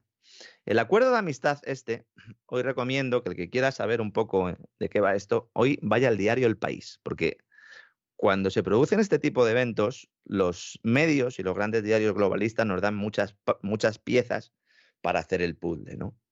Este tratado de amistad, cooperación y buena vecindad queda en suspenso. Y este gesto, argelino, de momento es un gesto, tiene consecuencias que resultan difíciles de prever, porque el tratado en realidad es una mera declaración de buena voluntad, una enumeración de principios y de buenas intenciones que tiene pocos compromisos prácticos pero que si se rompe, sí que puede justificar el enfrentamiento. ¿Y esto cómo puede afectar a España? Ahora vamos a hablar del gas, pero fundamentalmente el problema ahora es la inmigración. En estos momentos, el Ministerio del Interior trabaja con un escenario, el del aumento de la inmigración ilegal que llega a través de las denominadas rutas argelinas. Estas son las que conectan la costa del, del país, magrebí, con Almería, con Murcia con Alicante y Baleares. Bueno, de hecho es que Baleares ya están llegando, ¿no? Argelia había conseguido consolidar una ruta estable de inmigración con Baleares y el pasado verano ya fueron detectadas embarcaciones llegando a islas pateras que hasta ese momento pues no eran muy habituales, pero que se dispararon, ¿no? Ahora nos espera un veranito mucho más intenso en esta materia. Además, Argelia va a empezar a reclamar aguas territoriales que no son suyas. Es decir, va a haber un enfrentamiento en el cual Pedro Sánchez, si no varía su posición, va a entregar la cuchara. Va a entregar la cuchara porque él no está pensando ni en España, ni en Marruecos, ni en... Él está pensando en él. Como siempre. Sí, en su futuro. Y sobre todo que su megalomanía le hace pensar que es un tío importante en toda esta película. Eso también hay que tenerlo en cuenta, ¿eh? Sí, sí. a veces no, no nos fijamos en la psicología de los personajes, ¿no? Ya se veía venir que había un problema porque el gas ha ido poco a poco reduciéndose el que venía por Medgaz cuando nos dijeron, cuando se cerró el gasoducto del Magreb, el de Marruecos, que también trae gas de Argelia, porque Marruecos no tiene gas, cogía el gas de Argelia, lo traía en el tubo del Magreb a España, pagaba un canon, Marruecos cogía una parte de ese gas, el resto llegaba a España, Argelia le corta el gasoducto, le corta en, origen a Marruecos y entonces nos dicen que por Medgaz, por el gasoducto de Almería, va a venir buena parte del gas que no venga por el otro tubo, que es verdad que no puede compensarlo completamente, pero que va a ir a full, que va a ir a full y que lo van a ampliar y que tal. BlackRock dice, tararí que te vi, ponen otro compresor para hacer un poco el paripé y ahora mismo está llegando posiblemente un 30% menos de gas por ese tubo que hace un año. Y nos decían, no, vamos a aumentar. No, no, ahora viene menos porque Argelia no nos está vendiendo o porque nosotros no estamos comprando. Yo todavía no he conseguido determinar esa incógnita. Y te aseguro que hablo tanto con unos como con otros. Aquí, el operador del sistema gasista me dice que las empresas siguen recibiendo el gas que han solicitado, lo cual es aún peor, porque esto implicaría que las empresas sabían que Argelia iba a dejar de ser uno de, de nuestros clientes principales, al menos el principal, porque ahora el primer suministrador de gas a España no es Argelia, sino Estados Unidos. Y no solo el gas, sino el petróleo. ¿Mm? Ayer, por la mañana, ya las aduanas de Argelia empezaron a decir que ellos no cerraban operaciones, transacciones con España. Cuidado porque hay algunos sectores también, el del vacuno, por ejemplo, que es uno de los, de los sectores ¿no? que, que también está afectado exportaciones agroalimentarias son importantes aquí. Estamos hablando también de hierro, de acero, estamos hablando también de aparatos mecánicos, que pueden ser los principales damnificados, además del gas. Sale el gobierno español y dice, no hay ningún riesgo de que Argelia rompa los contratos. Sale el ministro de Exteriores español y dice, garantizamos que va a seguir llegando el gas. Pero vamos a ver, vamos a ver, Álvaro. Álvarez es el ministro de Exteriores español. Es que el gas, el gas es tuyo. A ver, ¿de quién es el gas? El gas lo tiene Argelia, ¿no? Bueno, pues llegará si ellos quieren que llegue. Vamos, digo yo, ¿no? ¿Cómo va a garantizar el gobierno español que va a venir el gas? Es que no puede garantizarlo, y es que de verdad. El gobierno español lo puede todo, lo puede todo. ¿No lo sabes que es omnipresente, omnipotente Pedro Sánchez? ¿Tú no te das cuenta de que los políticos europeos hablan del gas como si tuviéramos? Como si tuviéramos gas. No, vamos a poner un tope al gas. Ahora vamos a hablar de eso en España. Dice, ah, muy bien. ¿Y esto cómo lo hacemos? Ah, pues compramos gas en el mercado y luego le, intervenimos el precio para que eh, pues la factura eléctrica eh, no suba tanto. Dice, bueno, ya, pero ¿y la diferencia entre el precio de mercado y el precio intervenido? Dice, bueno, eso ya, ya veremos, eso ya lo analizaremos. Siempre hay un precio. Si no tenemos el gas, no podemos hacer nada con el gas. Nos podemos limitar a comprarlo y hacer el paripé, que es lo que estamos haciendo, ¿no? Después de salir Montero y Álvarez a decir que no pasa nada, que no pasa nada, que tranquilos, que esto, bueno, que se han enfadado un poco los argelinos y ya está. La patronal bancaria de Argelia anuncia la congelación de las domiciliaciones bancarias para operaciones de comercio exterior de productos desde y hacia España a partir de este jueves 9 de junio. Maravilloso. ¿Cómo se van a pagar las transacciones comerciales si los bancos dicen que no operan? Es que esa es la cuestión, señores. Esa es la cuestión. Lo sabía ya España y se ha estado preparando, ya está preparando al sistema gasista y por eso algunos que hemos estado investigando esto nos estaban dando largas cambiadas cuando preguntábamos por lo que estaba pasando. Bueno, yo estoy convencido de eso. Estoy convencido porque es que son muchos meses, María Jesús, investigando esto. Encima, otra cosa a lo mejor no, pero esto, esto me lo sé, ¿no? Esto me lo sé. ¿Qué pasa? Pues que a partir de ahora, lo que está haciendo España, mira, es que tengo el dato ahora mismo de lo que está entrando ahora mismo por los gasoductos españoles. Lo tengo aquí delante de la pantalla. Pueden mirarlo en Enagas, en la página web de Enagas, sé que la gente luego pregunta. Dice, bueno, ¿eso dónde lo miras? Dice, bueno, pues entra uno en la web de Enagas y ahí la gestión técnica del sistema pues tiene la, operación diaria, ¿no? Ahora mismo, España, por el gasoducto de Almería, están llegando menos gas del que llegaba el mismo mes del año pasado, pero un poquito más de lo que llegaba ayer, para que la gente se dé cuenta. Es decir, Argelia no corta el gas, Argelia sigue mandando el gas, pero lo que está llegando es mucho menos que antes, porque las operadoras están demandando menos gas de Argelia. Y la única explicación que tiene esto es que sea política, porque resulta que el gas de Argelia es más barato que el que compramos a Estados Unidos.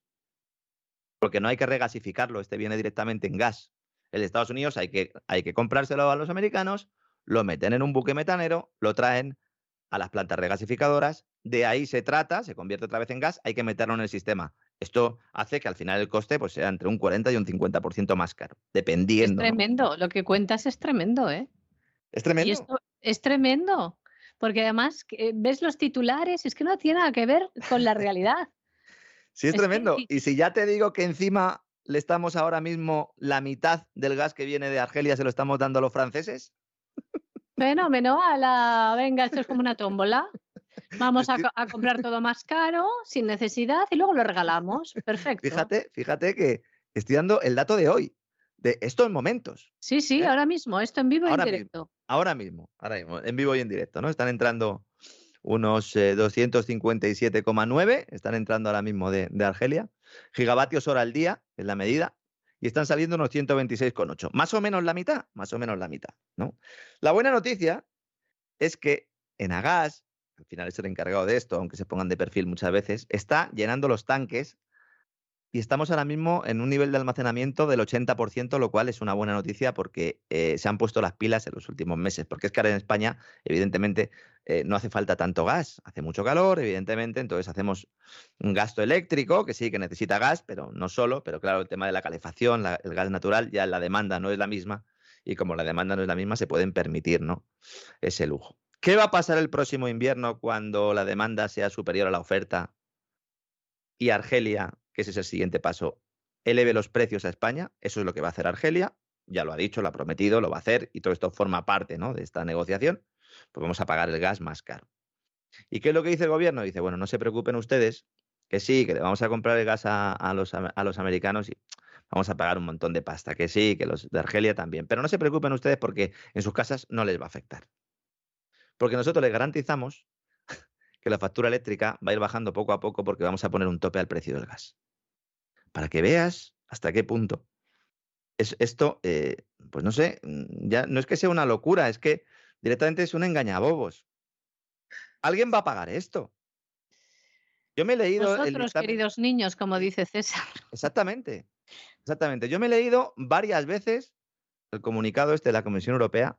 Digo, bueno, pero, vamos a ver, ¿quién paga entonces? ¿Quién paga la diferencia entre el tope que me pones tú? Porque lo que se va a hacer básicamente, también lo explico de forma rápida, dicen, no, como el gas eh, está muy caro cuando entra en, el proceso de mix para, para calcular el precio de la electricidad, el precio que entra en las, en las eh, bueno, pues el gas ese que entra luego en la central de ciclo combinado para quemar, pues lo que hacen las compañías en una subasta que es al revés, es una subasta marginalista, de tal manera que cada uno va poniendo la energía que tiene y la más cara es la que determina el resto del sistema. Como durante un tiempo el gas ha sido la, la más cara, aunque se utilice el agua al final para medio trucar el sistema, pero fundamentalmente el mayor peso ahora lo tiene el gas, pues dicen, bueno, pues entonces le ponemos un límite al precio del gas y de esa manera, pues primero rebajamos la inflación de forma artificial, porque claro, el, el coste oculto sigue ahí, le bajamos la factura eléctrica a los hogares y luego ya veremos qué hacemos, ¿no? Cuando se planteó esto, yo llamé al Ministerio de Energía, Teresa Rivera, que la verdad es que me aguantan mucho, ¿no? Con la caña que les doy, y ellos me decían, mira, yo solo te puedo decir que no va a haber déficit de tarifa, es decir, que no va a pasar como con Aznar, que esa diferencia entre el precio del mercado y el precio real se va haciendo un paquetito, se va eh, guardando y luego se emite un- deuda por valor de 30, de 40, de 50 mil millones de euros. Eso no lo van a hacer. ¿Y esto qué implica? Esto implica que va la factura. ¿De quién? No lo sabemos. No sabemos si lo van a pagar los clientes del regulado. El gobierno dice que no, pero insisto, yo me he leído los documentos y a mí no me queda claro. Bueno, ni a mí ni a los expertos con los que he consultado. No es que yo sepa de todo. Las empresas, las empresas yo creo que sí que van a pagar una buena parte, con lo cual mm, ya me dirás tú, hacemos un pan con unas tortas. Y se verían beneficiados parcialmente eh, pues algunos consumidores de la tarifa regulada, que precisamente la tarifa regulada ha vivido un- una auténtica huida de clientes, porque claro, el gobierno como lo que hacía era meter cada vez más cargos en el precio regulado, muchos se han ido. Y ahora dicen, bueno, y ahora vas a bajar el regulado, ahora que quedan ahí cuatro gatos, ¿no? Y luego hay costes ocultos, que no aparecen en el artículo, por ejemplo, del diario El País. Nosotros le tenemos que dar 500 millones a Portugal, ¿eh? Con esta medida. Los consumidores españoles tenemos que financiar una parte de la subvención del gas que se utilizará en las centrales portuguesas. ¿A que eso no ha salido en ningún sitio? Es que es de risa, Lorenzo, de verdad que estás hablando en serio, porque a veces, a veces dices, esto es un chiste, como suele esto decir, es que parece de risa. Parece de risa, parece de risa, hombre, parece de risa, sobre todo si no- al que nos escuche fuera de España, el que esté en España estará diciendo, esto es la soga verde, ¿no? Esa con la que nos iban a arcar, pues sí, ¿no? Claro. Unos 500 millones de euros. Yo esto solo le he visto contar a Concha Raso, en el especial de energía del economista. Le felicito porque es un, es un artículo muy bueno, ¿no? Pero es que además vamos a subvencionar parte de la electricidad a los franceses. Porque claro, por un lado, en el gobierno dicen que los franceses podrían comprar electricidad producida en España o Portugal, que no van a estar sujetas al mercado español. Esto es algo que le preocupaba mucho a Bruselas, porque decía que podía haber problemas, ¿no? De, oiga, pues si tiene usted un precio en otro, esto es como el, el que se va a otra comunidad autónoma, a otra gasolinera, ¿no? Para echar gasolina. O el que se pasaba a Andorra a comprar tabaco y estas cosas, ¿no? Dice, bueno, es que la demanda se hace desde Francia y entonces, bueno, pues pueden tener ahí. Pues ojo, porque los costes de congestión famosos van a ser también muy relevantes en esta financiación, con lo cual es muy posible que subvencionemos parte de la electricidad a los franceses, los franceses que tienen sus centrales nucleares, pero que, insisto, nos están comprando a nosotros gas porque el de Argelia es bueno, bonito y barato. Es que es bueno, bonito y barato, de verdad. Es que ese gas es bueno. Sí, El gas sí, natural licuado tiene problemas, ¿eh? Claro. Es que, claro, bueno, medioambientales no te digo nada, porque lo de los buques metaneros, cruzándose el océano con el cargamento, tiene unas máquinas ahí que se cargan de limpiar la historia, que bueno, dejan eso. Alguna vez lo hemos comentado, ¿no? Sí, sí. Sí, ¿Mm? recuerdo, pero además eso no, eso no. No ensucia. Eso da igual, ¿no? Eso, Eso da- da no igual. ensucia, ensucia poco, ¿no? Eso ensucia poco. Entonces, insisto, queda por determinar quién va a pagar esta diferencia. Bruselas aprueba ese sistema, autoriza como ayuda de Estado, por eso tenía que decir Bruselas si sí o no, o sea, es una ayuda de Estado, a lo que se denomina la excepción ibérica, que es como la han llamado en esto. Eh, el gobierno quería que se fijara en 30 euros, se ha fijado en 50, y ojo, es temporal. Esto en principio es para un año. ¿Mm? Es para un año. Y la medida implica una ayuda estatal, el coste de unos 8.400 millones de euros.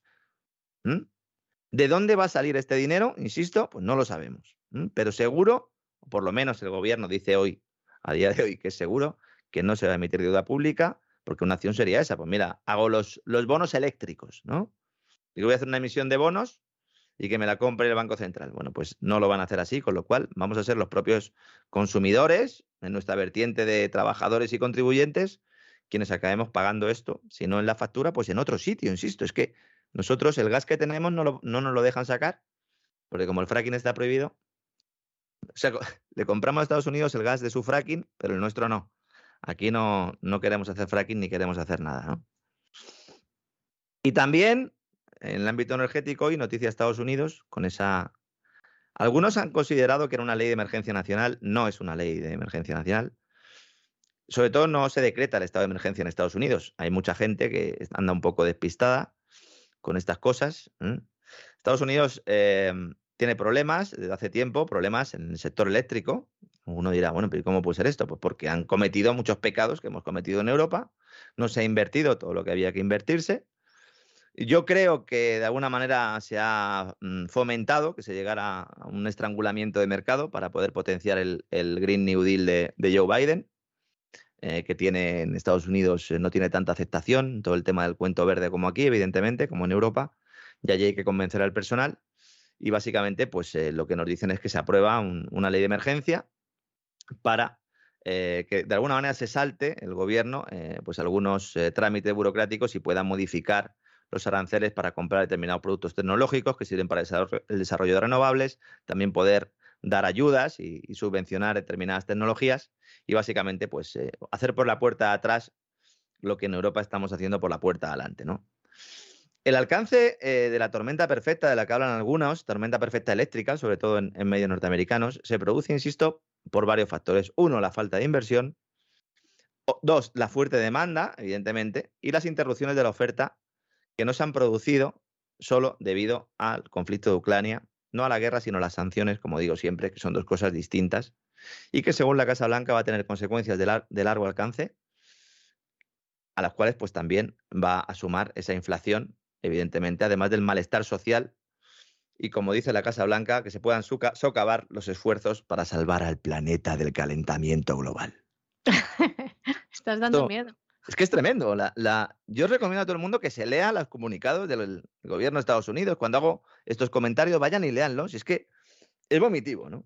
El ex asesor de energía de Obama, Jason Bordoff, y la profesora de Universidad de Harvard, eh, Megan O'Sullivan, escribieron a finales de marzo un artículo en The Economist en el que decían que el mundo estaba en la cúspide de lo que podría convertirse en la peor crisis energética desde la década de los años 70.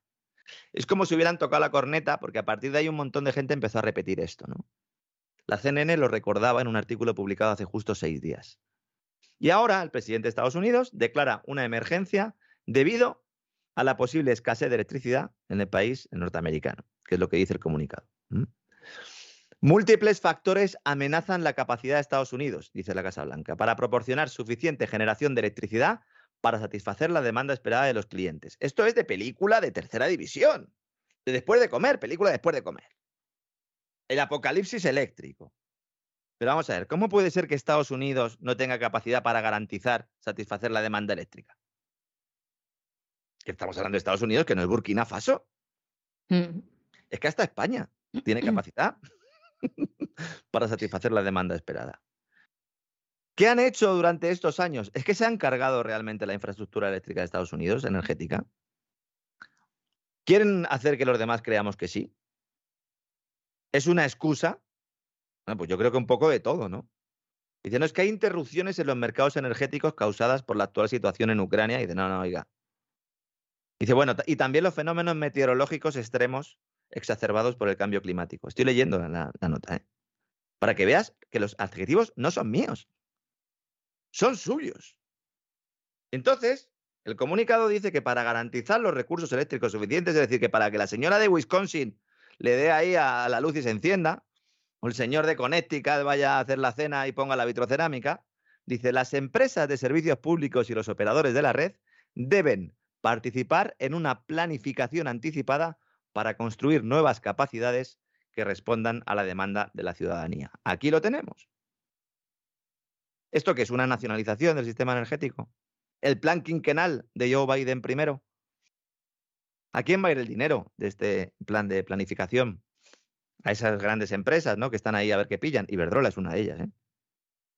De hecho, eh, ha puesto Iberdrola eh, Sánchez Galán, el presidente, a Fátima Báñez, la ministra de Trabajo, de consejera en Avangrid, que es su filial en Estados Unidos, con la que, bueno, pues es, que son uña y carne con la Casa Blanca. Cuando uno habla con los responsables de comunicación de Iberdrola, prácticamente pues te dicen que Sánchez Galán está en las oraciones de Joe, ¿no? No sabemos muy bien eh, Joe Biden a quién reza, seguramente al mismo, al mismo ente, ¿no? Que el señor Galán.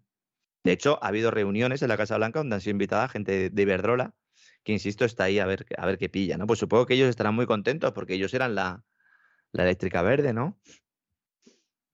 Y eso que en Nuevo México no pueden ni ver a Iberdrola. La Comisión Reguladora detuvo la compra de una empresa que se llama PMN Resource allí en Nuevo México por parte de Avangrid, de la filial de Iberdrola, porque decían que no solo eh, era un problema la crisis reputacional derivada de que el señor Sánchez Galán, pues unanimidad de nada, que está imputado en la Audiencia Nacional, ¿no? Por estar en las cloacas del Estado con Villarejo, una cosita de nada, ¿no? Pero es que además resulta que la Comisión Reguladora de Nuevo México consideró que el grupo Iberdrola pues no era capaz de garantizar el suministro del servicio. Que nos tenga que venir los de Nuevo México a ponernos la cara colorada, pues nos tendría que decir mucho de lo que está pasando, ¿no? También es verdad que Iberdrola con eh, AMLO tiene problemas, en Estados Unidos parece que no, insisto, está a ver qué puede trincar, ¿no? En el comunicado también se dice que en los últimos años Estados Unidos no ha podido importar módulos solares suficientes para garantizar todos los paneles estos que han querido poner, ¿no? Es decir, que mm, han hecho unos planes que no pueden cumplir porque no tienen material y, esta y este material en buena medida se lo tienen que comprar los chinos. Y entonces, como se lo tienen que comprar los chinos, pues lo que van a hacer es quitar muchos aranceles a componentes tecnológicos y para eso necesitan decretar una ley de emergencia para saltarse al Congreso y aquí paz y después gloria. Un poco a, la española, ¿no? lo, han, hecho un poco a la española, ¿no? Mm. Mm, Real decreto es en España y pues decreto la emergencia o la ley. Decretazo que se llama, ¿no? Sí, sí. Entonces dice, bueno, y autorizo, Biden autoriza a la secretaria de Comercio de Estados Unidos, a la ministra de Comercio, para tomar las medidas que considera apropiadas. Es decir, eh, pues una medida antidemocrática de libro. Eh, ellos dicen que hay una guerra, que como hay una guerra, pues entonces hay que ponerse en economía de guerra y se puede permitir, por tiempo limitado, dicen ellos, importación libre de cobro de aranceles de ciertas tecnologías de Camboya, de Malasia, de Tailandia, de Vietnam, etcétera, etcétera, etcétera. Y se reservan el derecho de ampliar todo esto de manera temporal. No es un estado, insisto, de emergencia, que saque los tanques a la calle Joe Biden, como alguno por ahí pensaba, sino que se hace una ley de emergencia para, bueno, pues fundamentalmente hacer este cambio en ingeniería social, cargar a Rusia el mochuelo de la errónea política energética de los últimos tiempos y pues ir poco a poco cargándose Estados Unidos, que yo no sé Biden realmente para quién trabaja, porque mm, cualquiera diría que trabaja para el enemigo, ¿no? Sleepy Joe. ¿Mm? Porque ya me dirás, repetir todos los errores que estamos viendo en Europa, que son evidentes, el tema del todo el problema de crisis energética que hay es porque hemos fundamentado todo en nuestro plan en una energía de respaldo que no tenemos, ¿no? El caso de Estados Unidos tiene petróleo. Es verdad que aunque tenga petróleo y lo venda, necesita más, porque está, eh, sus reservas estratégicas las está vaciando. Es verdad que el gas natural licuado es caro y que también tiene unas complicaciones, sobre todo el aumentar el suministro de manera continuada y por eso pues se ha ido a casa de Qatar y se ha ido a casa de Arabia Saudí. Y a Irán al final parece que no se va a ir, se ha ido a Caracas y esa es un poco la política energética y económica que nos espera para los próximos años. Como te digo, hoy era un vuelo en el que había tres temas muy importantes, de los que vamos a hablar mucho en, las próximas semanas, antes de que acabe la temporada y en la próxima temporada, seguro también. A Sánchez eh, pues se le ha vendido que va a tener un papel importante en esa reconfiguración, en ese reset ¿no? del, Mediterráneo. Se lo ha creído. Yo creo que, eh, ahí tiene puestas eh, varias aspiraciones. No olvidemos que la cumbre de la OTAN se celebra en Madrid dentro de 10 días, con lo cual hay que verlo todo desde ese, desde ese punto de vista y él quiere, pues, de alguna manera que sea un, refuerzo a su imagen. Eh, va a estar la cumbre de la OTAN y él va a estar ahí de anfitrión y va a ser para él vital y hará lo que haga falta. Y lo de Argelia, pues ahora mismo, la verdad es que seguramente se la traiga bastante al pairo al presidente del gobierno. ¿eh? Es duro de decir, pero es duro, ¿eh? Pero mm. seguramente, seguramente esto sea así. Los que se tienen luego que bregar son Teresa Rivera y compañía.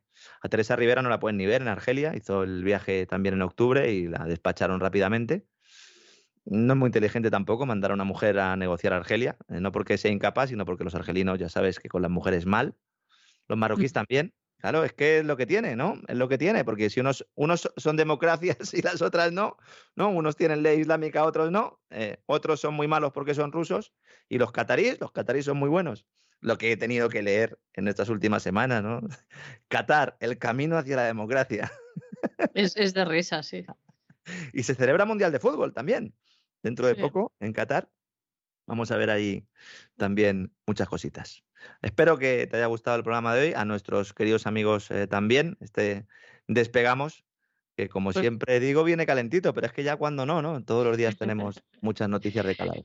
Pues les ha encantado como siempre, como siempre, eh, que no defraudas y además das informaciones exclusivas con un trabajo muy arduo detrás, un tipo de periodismo que no se puede encontrar hoy en escasas ocasiones, salvo algunas, salvo algunas que mencionas, pero es así. Y, y bueno, pues el éxito que tienes, en- tanto aquí como en cesarvidal.tv, en tu larga trayectoria, y un arduo trabajo, pues, pues tiene que, que- que verse, eso no se puede esconder. Muchas gracias, María Jesús, muy, amable. Ya sabes que esto es, esto es de todos, sobre todo además esta semana, ¿no? Que hemos, Sí, hemos, eh, estado ahí un poco pues ayudando, ¿no? A don César a recuperarse, que no quiero yo tampoco comentar, pero bueno, seguramente en, en pocas horas ya pueda estar otra vez al 100% sí. y acabar esta, esta temporada de La Voz eh, por todo lo alto sabiendo que ya pues eh, nuestros queridos amigos nos han vuelto a votar. Estos sí que nos votan, ¿verdad? Porque Eso ellos son es. los que nos financian y han vuelto a votar para que sigamos otro año más. El crowdfunding, como siempre suele recordar, sigue abierto, evidentemente Ujú. pues en la medida en que, en que pues eso siga subiendo, pues nos iríamos planteando ir creciendo, que es un poco de lo que se trata. Pero bueno, al asegurar que vamos a tener programa el año que viene, pues eh, también, como siempre, agradezco a, a todos nuestros amigos. Eh, bueno, agradecer, sí. Sí, la recepción ¿no? que están teniendo, que yo entiendo también que muchas veces son cuestiones arduas. Aprovecho también, me ha mandado un correo ayer por la tarde un, un oyente expresándome lo que me plantean algunos, ¿no? Que cuando hablo del oro, cuando hablo del Bitcoin o cuando hablo de determinadas divisas, el que tiene esas divisas en su propiedad pues se enfada, porque al final yo intento buscar una crítica constructiva a todas ellas, porque yo no soy asesor financiero. Yo no puedo dar recomendaciones, yo no sé en cuánto va a estar el Euribor pasado mañana, lo digo también porque recibo todos los días decenas de correos haciéndome este tipo de cuestiones, no lo sé. Lo que sé, lo digo aquí en el programa, que, ya hablo demasiado, ¿verdad? Todos los días intento exponer ¿no? la, la información que tengo, pero yo les recomiendo que sigan a gente especialista en cada una de las áreas eh, que nosotros aquí mencionamos, porque yo al final, pues, aunque haya estudiado economía y me guste mucho, yo soy un periodista Nada más y nada menos, ¿no? En estos mundos que corren no hay muchos periodistas tampoco, pero bueno, nosotros aquí pues somos unos cuantos. Pues lo intentamos, lo intentamos cada día, Lorenzo. Muchas gracias. Y bueno, aquí continuamos ahora en la voz, no se vayan, porque viene la biblioteca de Doña Sagrario. Me quedo entonces a escuchar un poquito. doña No te vayas, no te Me vayas. quedo, me quedo por aquí. Mañana volamos juntos otra vez. Mañana, un fuerte abrazo. Un abrazo.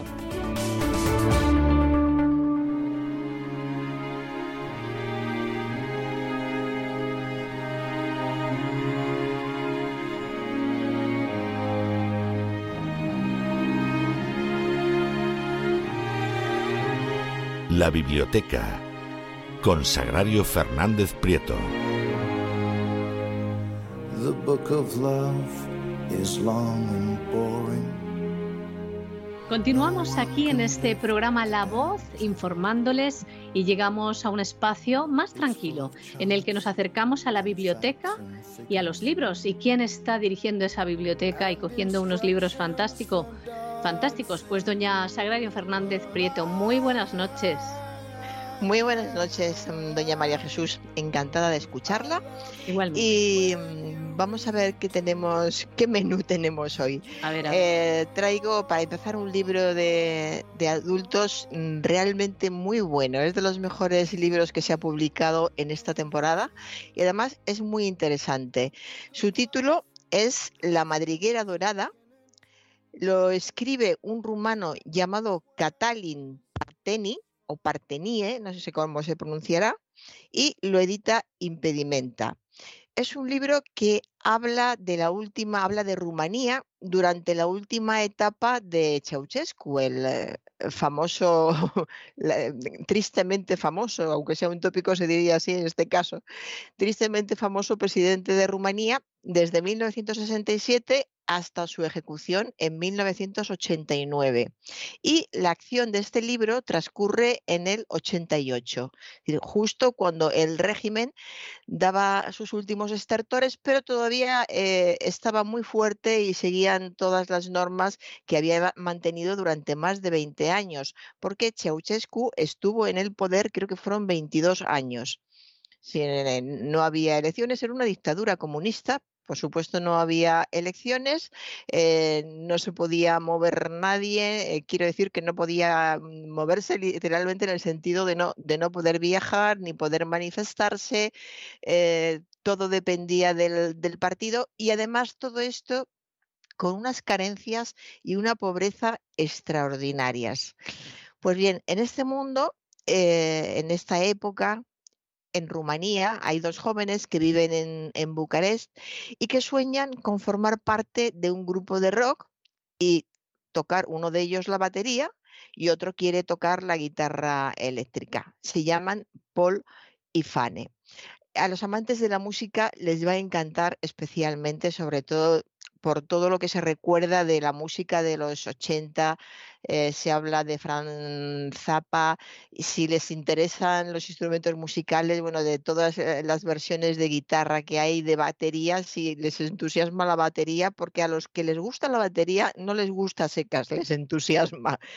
De modo que eh, respecto a la música es también una crónica excepcional hay que recordar, lo voy a decir ya desde el principio para tenerlo presente, que el, autor, Catalin Parteni, es profesor de filosofía en la universidad.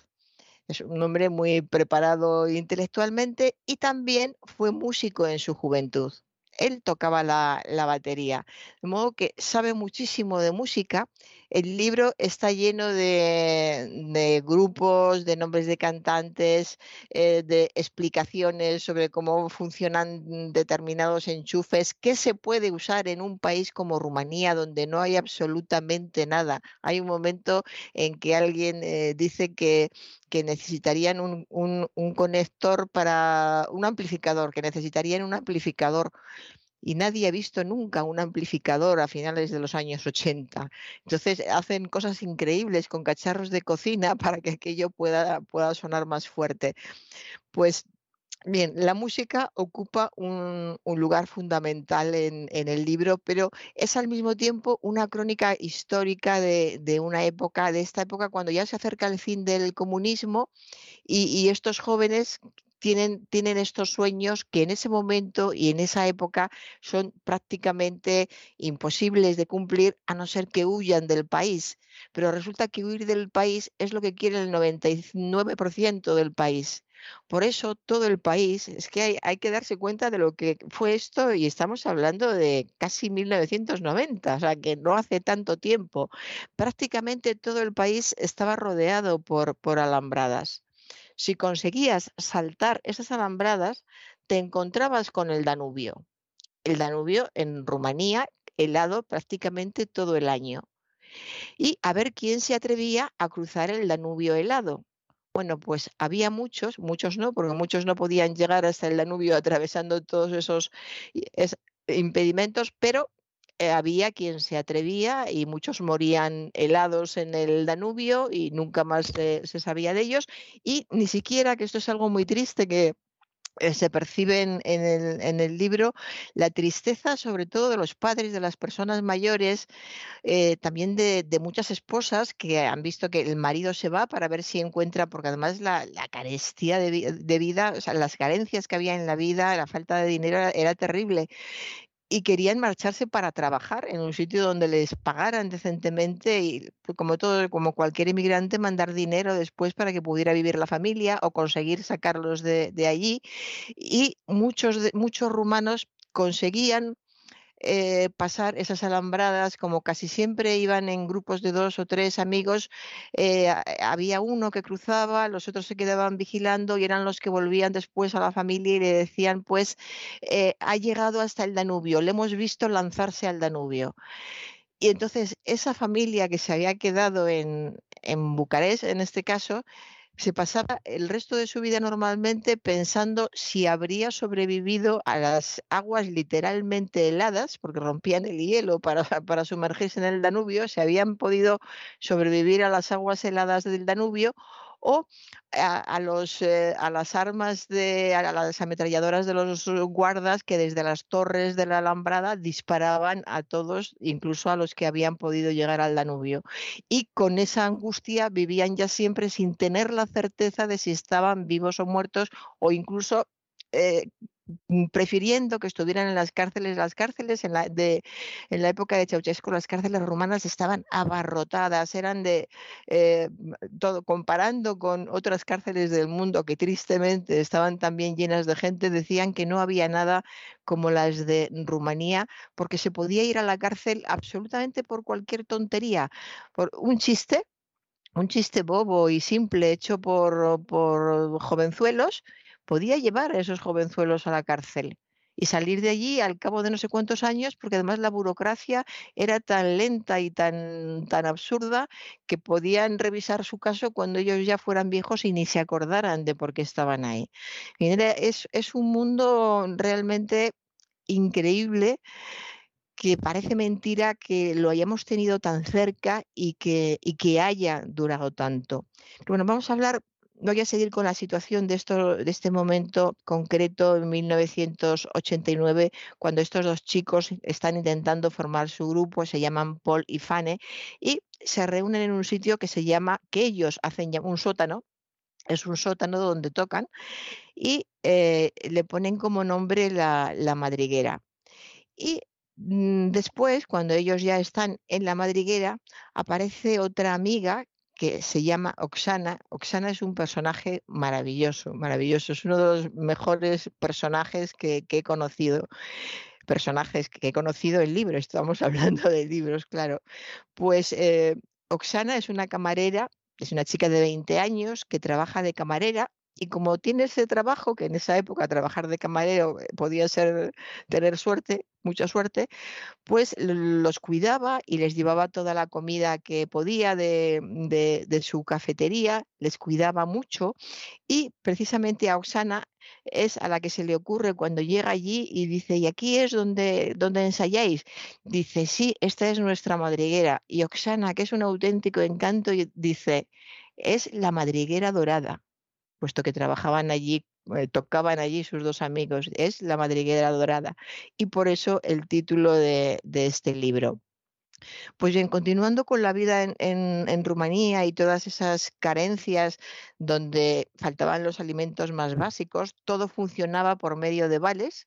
Te, daban una serie de vales para el mes y tú hacías lo que podías con esos vales, que normalmente era morirse de, morirte de hambre. El, uno de los dos protagonistas del libro, que vive con su madre, eh, está harto del caldo de repollo ¿qué hace la madre? La madre tiene a alguien en, un pueblo que vive en el campo y le manda un repollo de vez en cuando, hierve ese repollo, lo mete en la nevera van sacando caldo del repollo y esa es la sopa que, tienen cada día y lo que comen muchas veces lo único al día, sopa pero sin nada, sin, sin pasta, sin repollo, sin nada, literalmente el caldo. De modo que cuando el hijo llega a casa y le dice, no te vayas sin comer, come un poco de caldo, lo tienes en la nevera, porque la madre de uno de estos músicos sí es del, del régimen, sí piensa, es una visión muy muy realista de, la situación.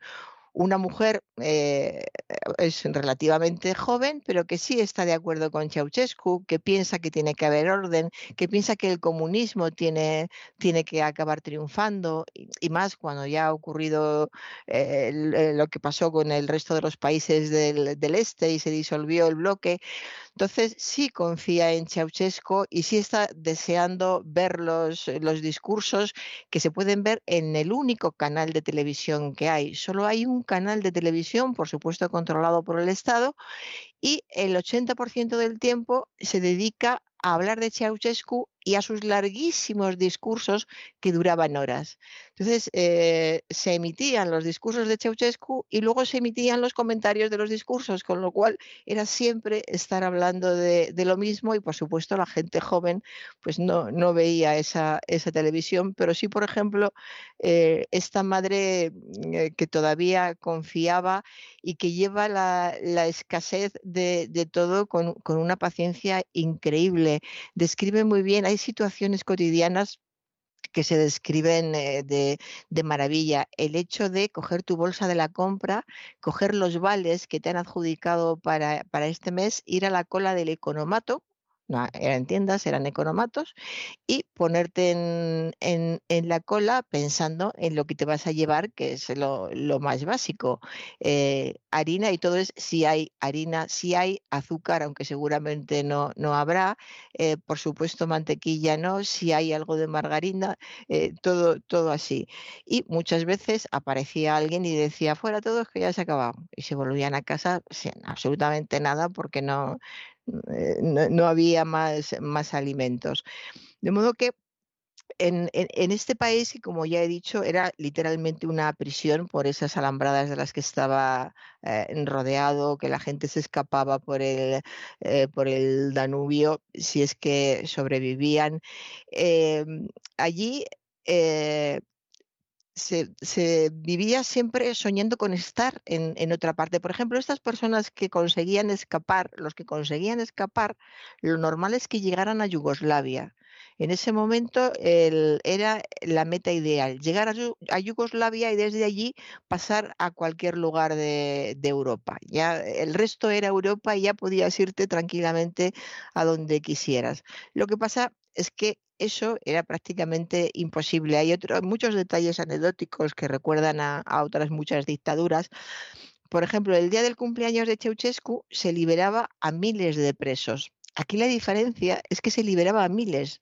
En otras dictaduras a lo mejor liberan a dos, a diez, a veinte, pero aquí salían miles porque prácticamente toda la población, había veces que había más gente en, la cárcel que, que fuera, con el consiguiente hacinamiento, falta de higiene y sobre todo mucha perturbación mental por, por el hecho de estar, de estar aislados, de que no te dejaran hablar, de que te pegaran, una situación realmente eh, dantesca. Así que eh, es como, como, una especie de radiografía del comunismo lo que hace Partení, el, el autor, recrea situaciones, como ya he dicho antes, disparatadas, por ejemplo, algo que llama mucho la atención. Eh, llega un momento en que en Bucarest, que es la capital, empiezan a construir un centro comercial y van retransmitiendo por el único canal de televisión que hay, el centro comercial, que nuestro compañero presidente Ceausescu y la madrecita eh, Elena, la mujer de Ceausescu, que se llamaba Elena, fue una estrechísima colaboradora del dictador y se hacía llamar a sí misma madrecita. Se consideraba madrecita de todos los rumanos y para dirigirse a ella había que llamarla madrecita. Bueno, pues la crueldad de, de Elena había veces que superaba muchísimo a la, a la de su marido. Pues en fin, salían en la televisión eh, Ceausescu y su mujer eh, diciendo que estaban construyendo ese centro, viendo imágenes del, del centro y por fin acaba el centro y se transmite como por televisión cómo están llenando ese centro de productos, productos de todo tipo que se han traído de Occidente, se supone, o de otros países, y, están llenando ese centro comercial con, miles y miles de, de, productos porque va a ser inaugurado por la pareja mm, presidencial.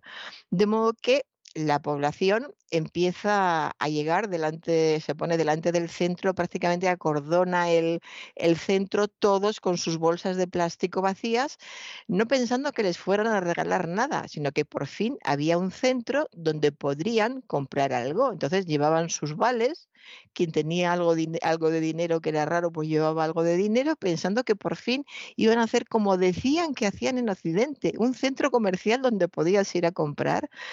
Entonces están allí esperando, llegan los, eh, los Ceausescu a, inaugurar el, el centro, se van del centro y empiezan a llegar camiones y más camiones echan a toda la gente que está alrededor, ya ha finalizado el acto, echan a toda la gente y empiezan a llevarse absolutamente todo lo que hay en el centro en los camiones. Todo, absolutamente todo, las latas, la comida, em, absolutamente todo se, se lo llevaron. Y el público, pues claro, se fue marchando poco a poco y volvieron a, sus casas con sus bolsas vacías otra vez, las bolsas igual de vacías que el, que el estómago.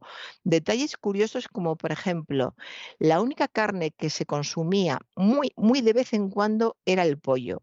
Eh, una de las cosas curiosas de la época es que podías preguntar a un, rumano si sabía cómo era un pollo y no, lo, no sabía porque ni lo había visto nunca ni se reproducía en los libros de los colegios porque como los pollos se comían para que no añorasen el, cómo era un pollo.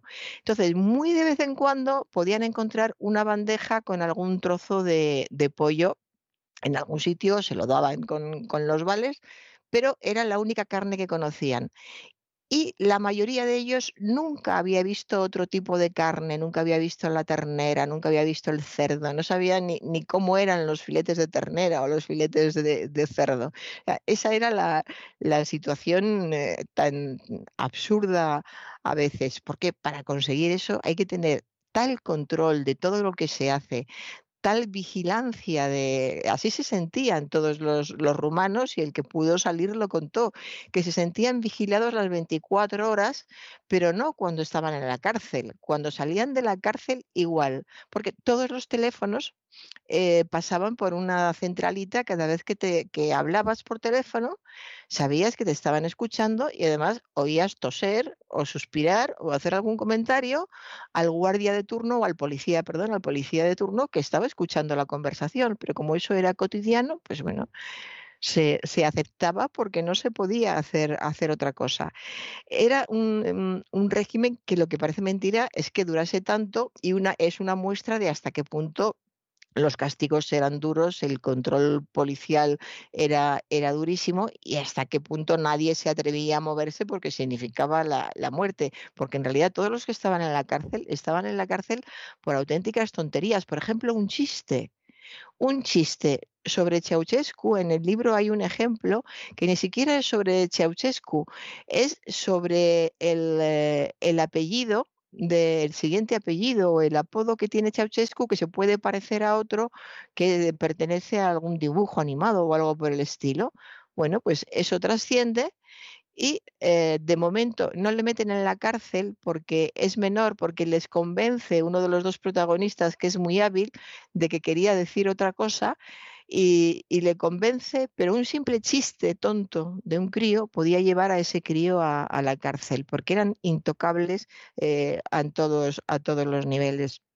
Pues bien, este filósofo y profesor universitario, Catalin Parteni, que es también un apasionado de, la música y fundó varias bandas de, rock, sabe perfectamente de lo que habla porque vivió, vivió allí, sigue viviendo, ha vivido siempre en, Rumanía, ahora sigue siendo profesor de la Universidad de, Bucarest y eh, sabe tanto lo, lo, que se sufría igual de bien, sabe lo que se sufría en las dificultades, con las dificultades de la vida cotidiana, como lo que significaba ser joven en aquella época, porque está hablando de sí mismo, él, es uno de los dos, está Paul batería y, mm, está el amigo Jam, que es eh, el que toca la, guitarra. Él es el de, el de la batería todos sueñan con ser Frank Zappa, que era uno de los ídolos de, la época, y todos sueñan con tener una guitarra Fender Stratocaster, que era un sueño, porque una Fender Stratocaster era carísima en cualquier lugar de Europa. Y sé que en, Alemania se, vendían y en, en, la Alemania occidental, donde se vivía tan sumamente bien, era un lujo al alcance de muy pocos. De modo que pensar que un rumano pudiera tener una Fender Stratocaster es como como si nosotros soñáramos con un ático en la Quinta Avenida, por ejemplo. Era algo totalmente inalcanzable. De modo que el, libro, en, definitiva, pues es, un, es una descripción una serie de, de recuerdos que resultan muy emotivos, que resultan conmovedores, que se lee de forma muy agradable porque hay también mucho sentido del humor y a veces te, te diviertes. Es una llamada al poder liberador del arte en cualquiera de sus manifestaciones, en este caso la, la música. Muchas veces cuando ensayaban en su madriguera, en el, en el sótano, les habían pasado cosas terribles a ellos o a su familia, pero tocaban y, y tocando y haciendo su música, aquello se superaba o se olvidaba por el momento y eran capaces de salir después del, del ensayo de su madriguera con, con ánimos y con sueños, con capacidad de tener sueños para salir adelante, porque hay otra cosa que pasa en estas tiranías tan terribles, y es que la gente deja de soñar porque ellos mismos se sienten ridículos. ¿Para qué soñar con un mundo donde vas a poder decir lo que quieras, vas a poder tener los amigos que quieras, nadie te va a vigilar, podrás ir a comprar según el dinero que tengas? ¿Para qué soñar con eso si no se va a cumplir nunca?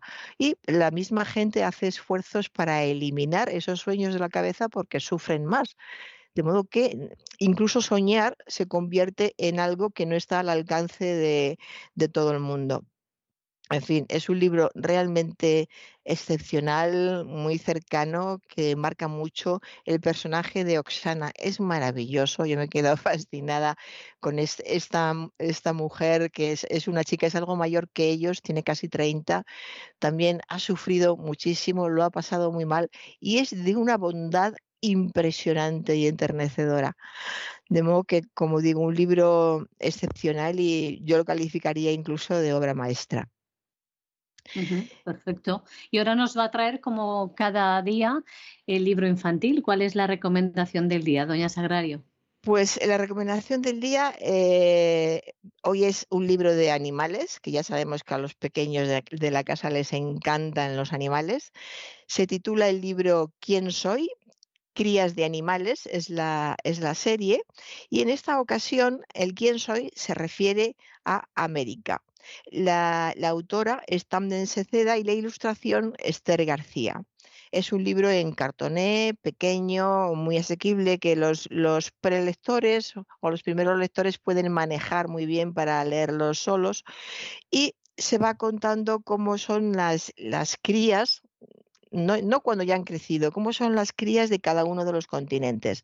En esta ocasión se trata de América, el, el animal que representa a América es el mapache, y además de ver el, el mapache y de ver cómo, cómo vive, cómo es, por qué se, caracteriza, qué se caracteriza, van dando pistas para que adivinemos cuáles son otras especies, porque en América, aunque esté representada por el mapache, también hay jaguares, también hay armadillos, y es ahí cuando salen las, las pistas para, para, ver de qué especie son. Las ilustraciones son realistas, con mucho detalle, muy expresivas, incluso muy, muy simpáticas también, y acompañan mucho al niño en, este juego de, acercarles la fauna salvaje, en esta ocasión del continente americano, pero también hay otro libro en la misma colección, está, de momento está en América y Australia, y va a ir saliendo el resto de los continentes. Así que es una colección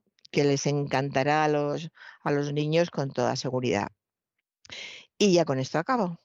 Perfecto, pues eh, como siempre, eh, nunca nos decepciona, siempre nos da un repaso estupendo. Este libro vamos a recordar quién soy yo, crías de animales.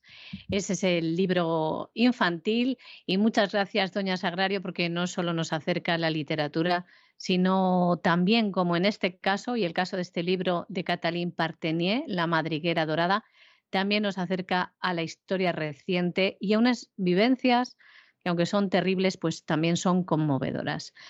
Muchas gracias y vamos a dedicarle una canción a usted y a todos nuestros queridos oyentes que la sigan a usted y al programa. Muchas gracias, doña Sagrario. Se llama la canción, yo creo que no la he escuchado, pero bueno, mm, se la dejo como un regalo. Se, es, se titula Tears, es decir, lágrimas, y está interpretada por Luisa Johnson. Pues un abrazo muy fuerte y hasta el próximo día. Gracias. Doña Gracias a usted, un abrazo. And the truth will always haunt me, even though it set me free.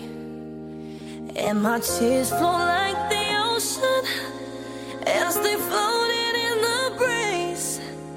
They were falling in slow motion, and they brought me to my knees. Oh, you're haunting me, taunting me all in my brain. Turn out the light, and now all that remains fills me with doubt, and I'm shouting your name out loud. Why do you wanna put me through the pain?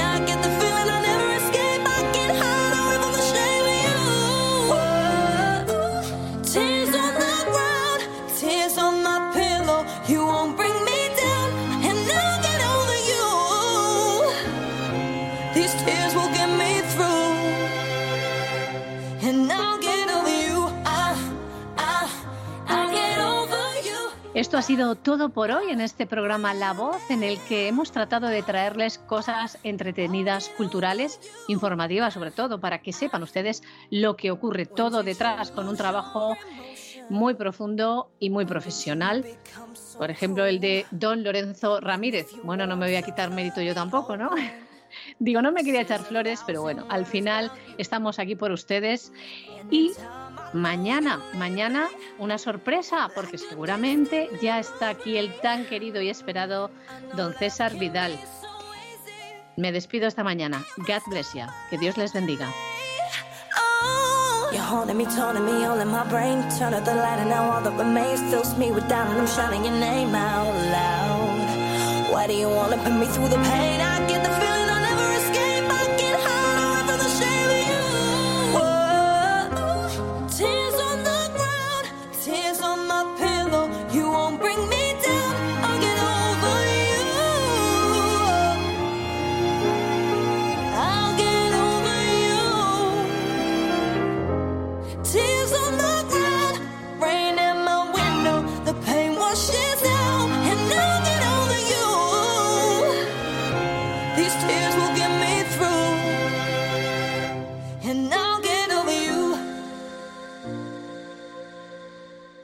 El programa La Voz es una producción de Artorias Incorporated y al amparo del derecho a la libertad de expresión no se hace responsable de las opiniones vertidas en el curso del mismo.